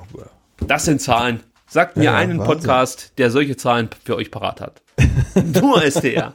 Nur STR. Und das zum Ende von 2019 mit einer halben Flasche. Ja, Wahnsinn, ne? Wo allen schon die Puste ausgeht, holst du noch mal irgendwie hier so die, die, die knackigen Zahlen raus. Also Deep wirklich Stats, wie wir sagen. Wahnsinn. Ja. Gut, zum Schluss ähm, müssen wir natürlich noch den Startelf-Tipp ähm, ganz kurz aufgreifen. Äh, letzte Woche haben wir beide, oder eigentlich war es ja diese Woche, unsere Tipps abgegeben, wer denn in Hannover beginnen darf. Und dann muss ich leider Gottes, also für dich wieder sagen, ich ja, du musst dich für deinen Erfolg nicht schämen. Also, ja, ein Stück alles weit schon. Ich hätte es halt einfach etwas spannender gern gehabt zwischen uns beiden.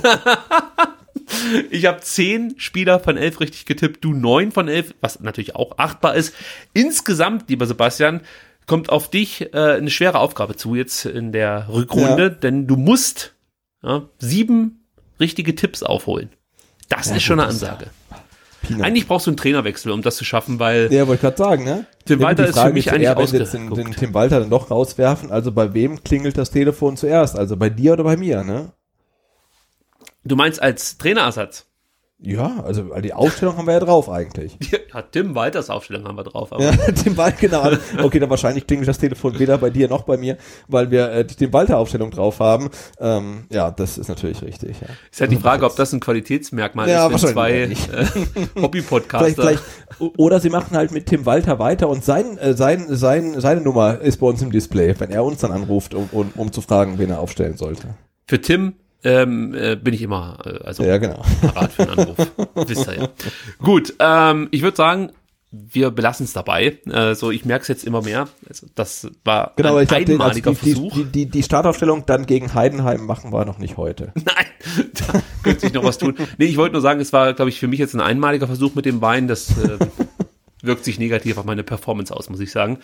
Ähm, gut, ich möchte mich aber trotzdem bedanken. Ähm, zum einen bei dir, das habe ich letzte Woche schon gemacht, aber ich möchte es nochmal wiederholen. Vielen, vielen lieben Dank, dass du äh, zu Beginn des Jahres mir zugesagt hast, als mein Mitpodcaster hier in Zukunft bei STR mitzumachen. Ich glaube, durch dich ist dieser Podcast einfach nochmal so viel besser geworden. Ich bin wirklich stolz auf das, was wir beide hier in den letzten Monaten so gemacht haben. Es hat mir jedes Mal unheimlich viel Spaß gemacht und mir auch ein Stück weit geholfen, mit den schweren Situationen im Jahr 2019 umzugehen, weil ich glaube, allein hätte es dazu geführt, dass dieser Podcast inzwischen auf dem Index stehen würde. Also du warst und bleibst Ja gut, ob, ob, ob der Podcast dadurch besser geworden ist, ähm, kann ich nicht beurteilen. Also Das kann ich beurteilen. Äh, muss dann tatsächlich äh, du machen oder die, die, die Hörer, aber also mir hat es auf jeden Fall auch äh, sehr viel Spaß gemacht in den letzten äh, ja, zwölf Monaten dann. Du warst und bleibst für mich die Stimme der Vernunft und ich freue mich auf ein weiteres neues Kapitel in der STR Zeitgeschichte 2020. Das Jahr beginnt gleich gut mit dem Junior Cup, da freue ich mich drauf. Da werden wir uns dann ähm, ja auch in Sindelfingen wiedersehen und äh, das ein oder andere Interview vielleicht führen können, das ihr dann hier in der nächsten STR-Ausgabe hören dürft. Ähm, ja, und ich möchte mich natürlich auch bei allen Hörern bedanken, denn ich muss ganz ehrlich sagen, als ich diesen Podcast begonnen habe, habe ich mir so gedacht, ja Mensch, wenn mal 200, 300 Leute zuhören, dann bin ich eigentlich schon zufrieden. Jetzt haben wir so viele Ja, Zuhörer. 400, oder? Ja, ja, 450 sind es, glaube ich, letzte Woche gewesen. äh, ich kann es ehrlich gesagt gar nicht glauben, wie viele Leute da regelmäßig zuhören, wie viel positives Feedback, Feedback wir, wir bekommen, sei es jetzt bei der Mitgliederversammlung im Stadion oder dann auch per Mail, per Twitter-Nachricht. Vielen, vielen lieben Dank auch an alle, alle die uns ähm, monatlich auf Patreon unterstützen, die uns mit einer PayPal-Spende unterstützen. Das bedeutet mir, ich spreche jetzt nur für mich, unheimlich viel, macht mich sehr, sehr stolz und auch ein bisschen verlegen. Ich weiß nicht so richtig, wie ich mit Lob umgehen soll, deswegen schreibe ich immer nur Dankeschön und schäme mich irgendwie dafür. Weiß nicht, warum das so ist. Ist halt so. Aber eigentlich äh, wollte ich nur zum Abschluss sagen, vielen, vielen Dank, denn ähm, das Ganze funktioniert nur mit euch, mit eurem Feedback, äh, natürlich auch mit äh, den Minuten, die ihr investiert und äh, diesen Podcast hört. Einfach nur ganz herzlichen Dank, dass ihr uns regelmäßig hört und äh, so viel Feedback gebt. Dankeschön, schöne Feiertage und einen guten Rutsch. Genau, dann kann ich jetzt noch die Blockflöte rausholen. Ja, jetzt werde Ich ich dabei. Ich wollte dich noch kurz in Panik versetzen. Nee, alles gut. Also, äh, nee, war, war total cool. Also ich habe ja äh, äh, vorher noch nie ge- gepodcastet und äh, Ricky und ich hatten uns dann wirklich Anfang dieses Jahres äh, beim Mercedes-Benz Junior Cup erstmals dann auch, glaube ich, tatsächlich persönlich getroffen, ne? Genau. Und waren uns dann irgendwie doch äh, relativ schnell einig, dass wir es mal versuchen und dann, ja, hat sich das irgendwie dann äh, relativ cool entwickelt und deswegen freue ich mich auch umso mehr jetzt auf den ähm, Junior Cup dann im, im Glaspalast ähm, Anfang 2020, wenn sich das Ganze dann äh, jährt und dann wir uns auch mal äh, äh, wiedersehen und äh, ja, also war irgendwie ein relativ cooles Jahr, auch wenn es für den VfB nicht so ah, überragend lief, aber trotzdem, ja, sehr, sehr spannend.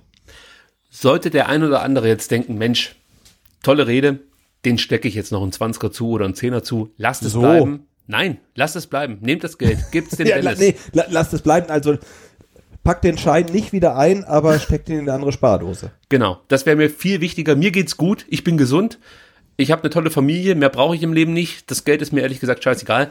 Gebt es bitte Dennis, denn der hat es viel, viel nötiger. Er ähm, kann sich damit vielleicht Gesundheit kaufen, aber noch mehr, er kann sich damit Hoffnung kaufen. Also die Möglichkeit gibt's weiterhin für euch, da wirklich einem jungen Menschen und natürlich auch seiner Familie, seiner Freundin ganz viel Hoffnung zu spenden. Und äh, ich finde, das ist ein Anlass, den muss man einfach mal nutzen.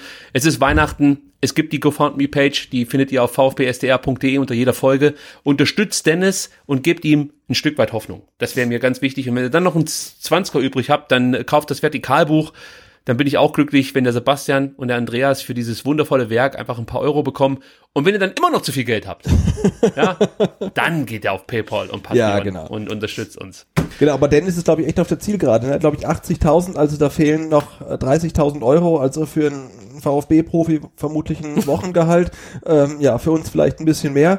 Ähm, also ich glaube, ich mache äh, morgen oder nächsten Woche auch nochmal die Abrechnung von unseren Buchverkäufen. Da kommen dann vielleicht nochmal irgendwie so ein paar hundert Euro zusammen. Aber ähm, äh, das, das Ziel ist echt greifbar und ich denke, wir müssen wirklich zusehen, dass der Dennis jetzt äh, äh, im, im ersten Quartal äh, oder im ersten Halbjahr 2020 dann sein Spendenziel erreicht hat und dann nach Barcelona fahren kann äh, für die OP. Ähm, aber ja, also das, das Ziel, was am Anfang so wahnsinnig groß aussah, ist jetzt echt in Reichweite und ich glaube, wenn wir da alle zusammen nochmal anpacken, dann, dann kriegen wir das echt hin. Das machen wir. Und damit sind wir durch für dieses Jahr. Ich kann euch versprechen, egal was passiert, in den nächsten sieben Tagen wird es definitiv keine neue STR-Folge geben.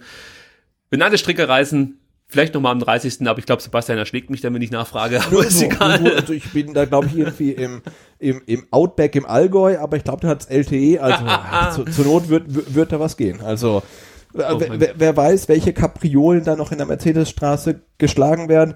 Ähm, ja, aber ich hatte es ja schon gesagt, also ich freue mich echt brutal jetzt auf die Winterpause und so ein, ein, ein bis Ende Januar echt so VfB-freie Zeit. Also das, äh, ja, nach dem Jahr 2019 tut uns das echt allen mal gut, weil wir kriegen alle kein Geld dafür, äh, für unsere Nerven, für unsere Zeit und so weiter. Und es war echt viel in diesem Jahr und äh, ich freue mich jetzt echt auf so ach, zwei, drei Wochen wirklich ohne den Hashtag äh, VfB in meinem Leben.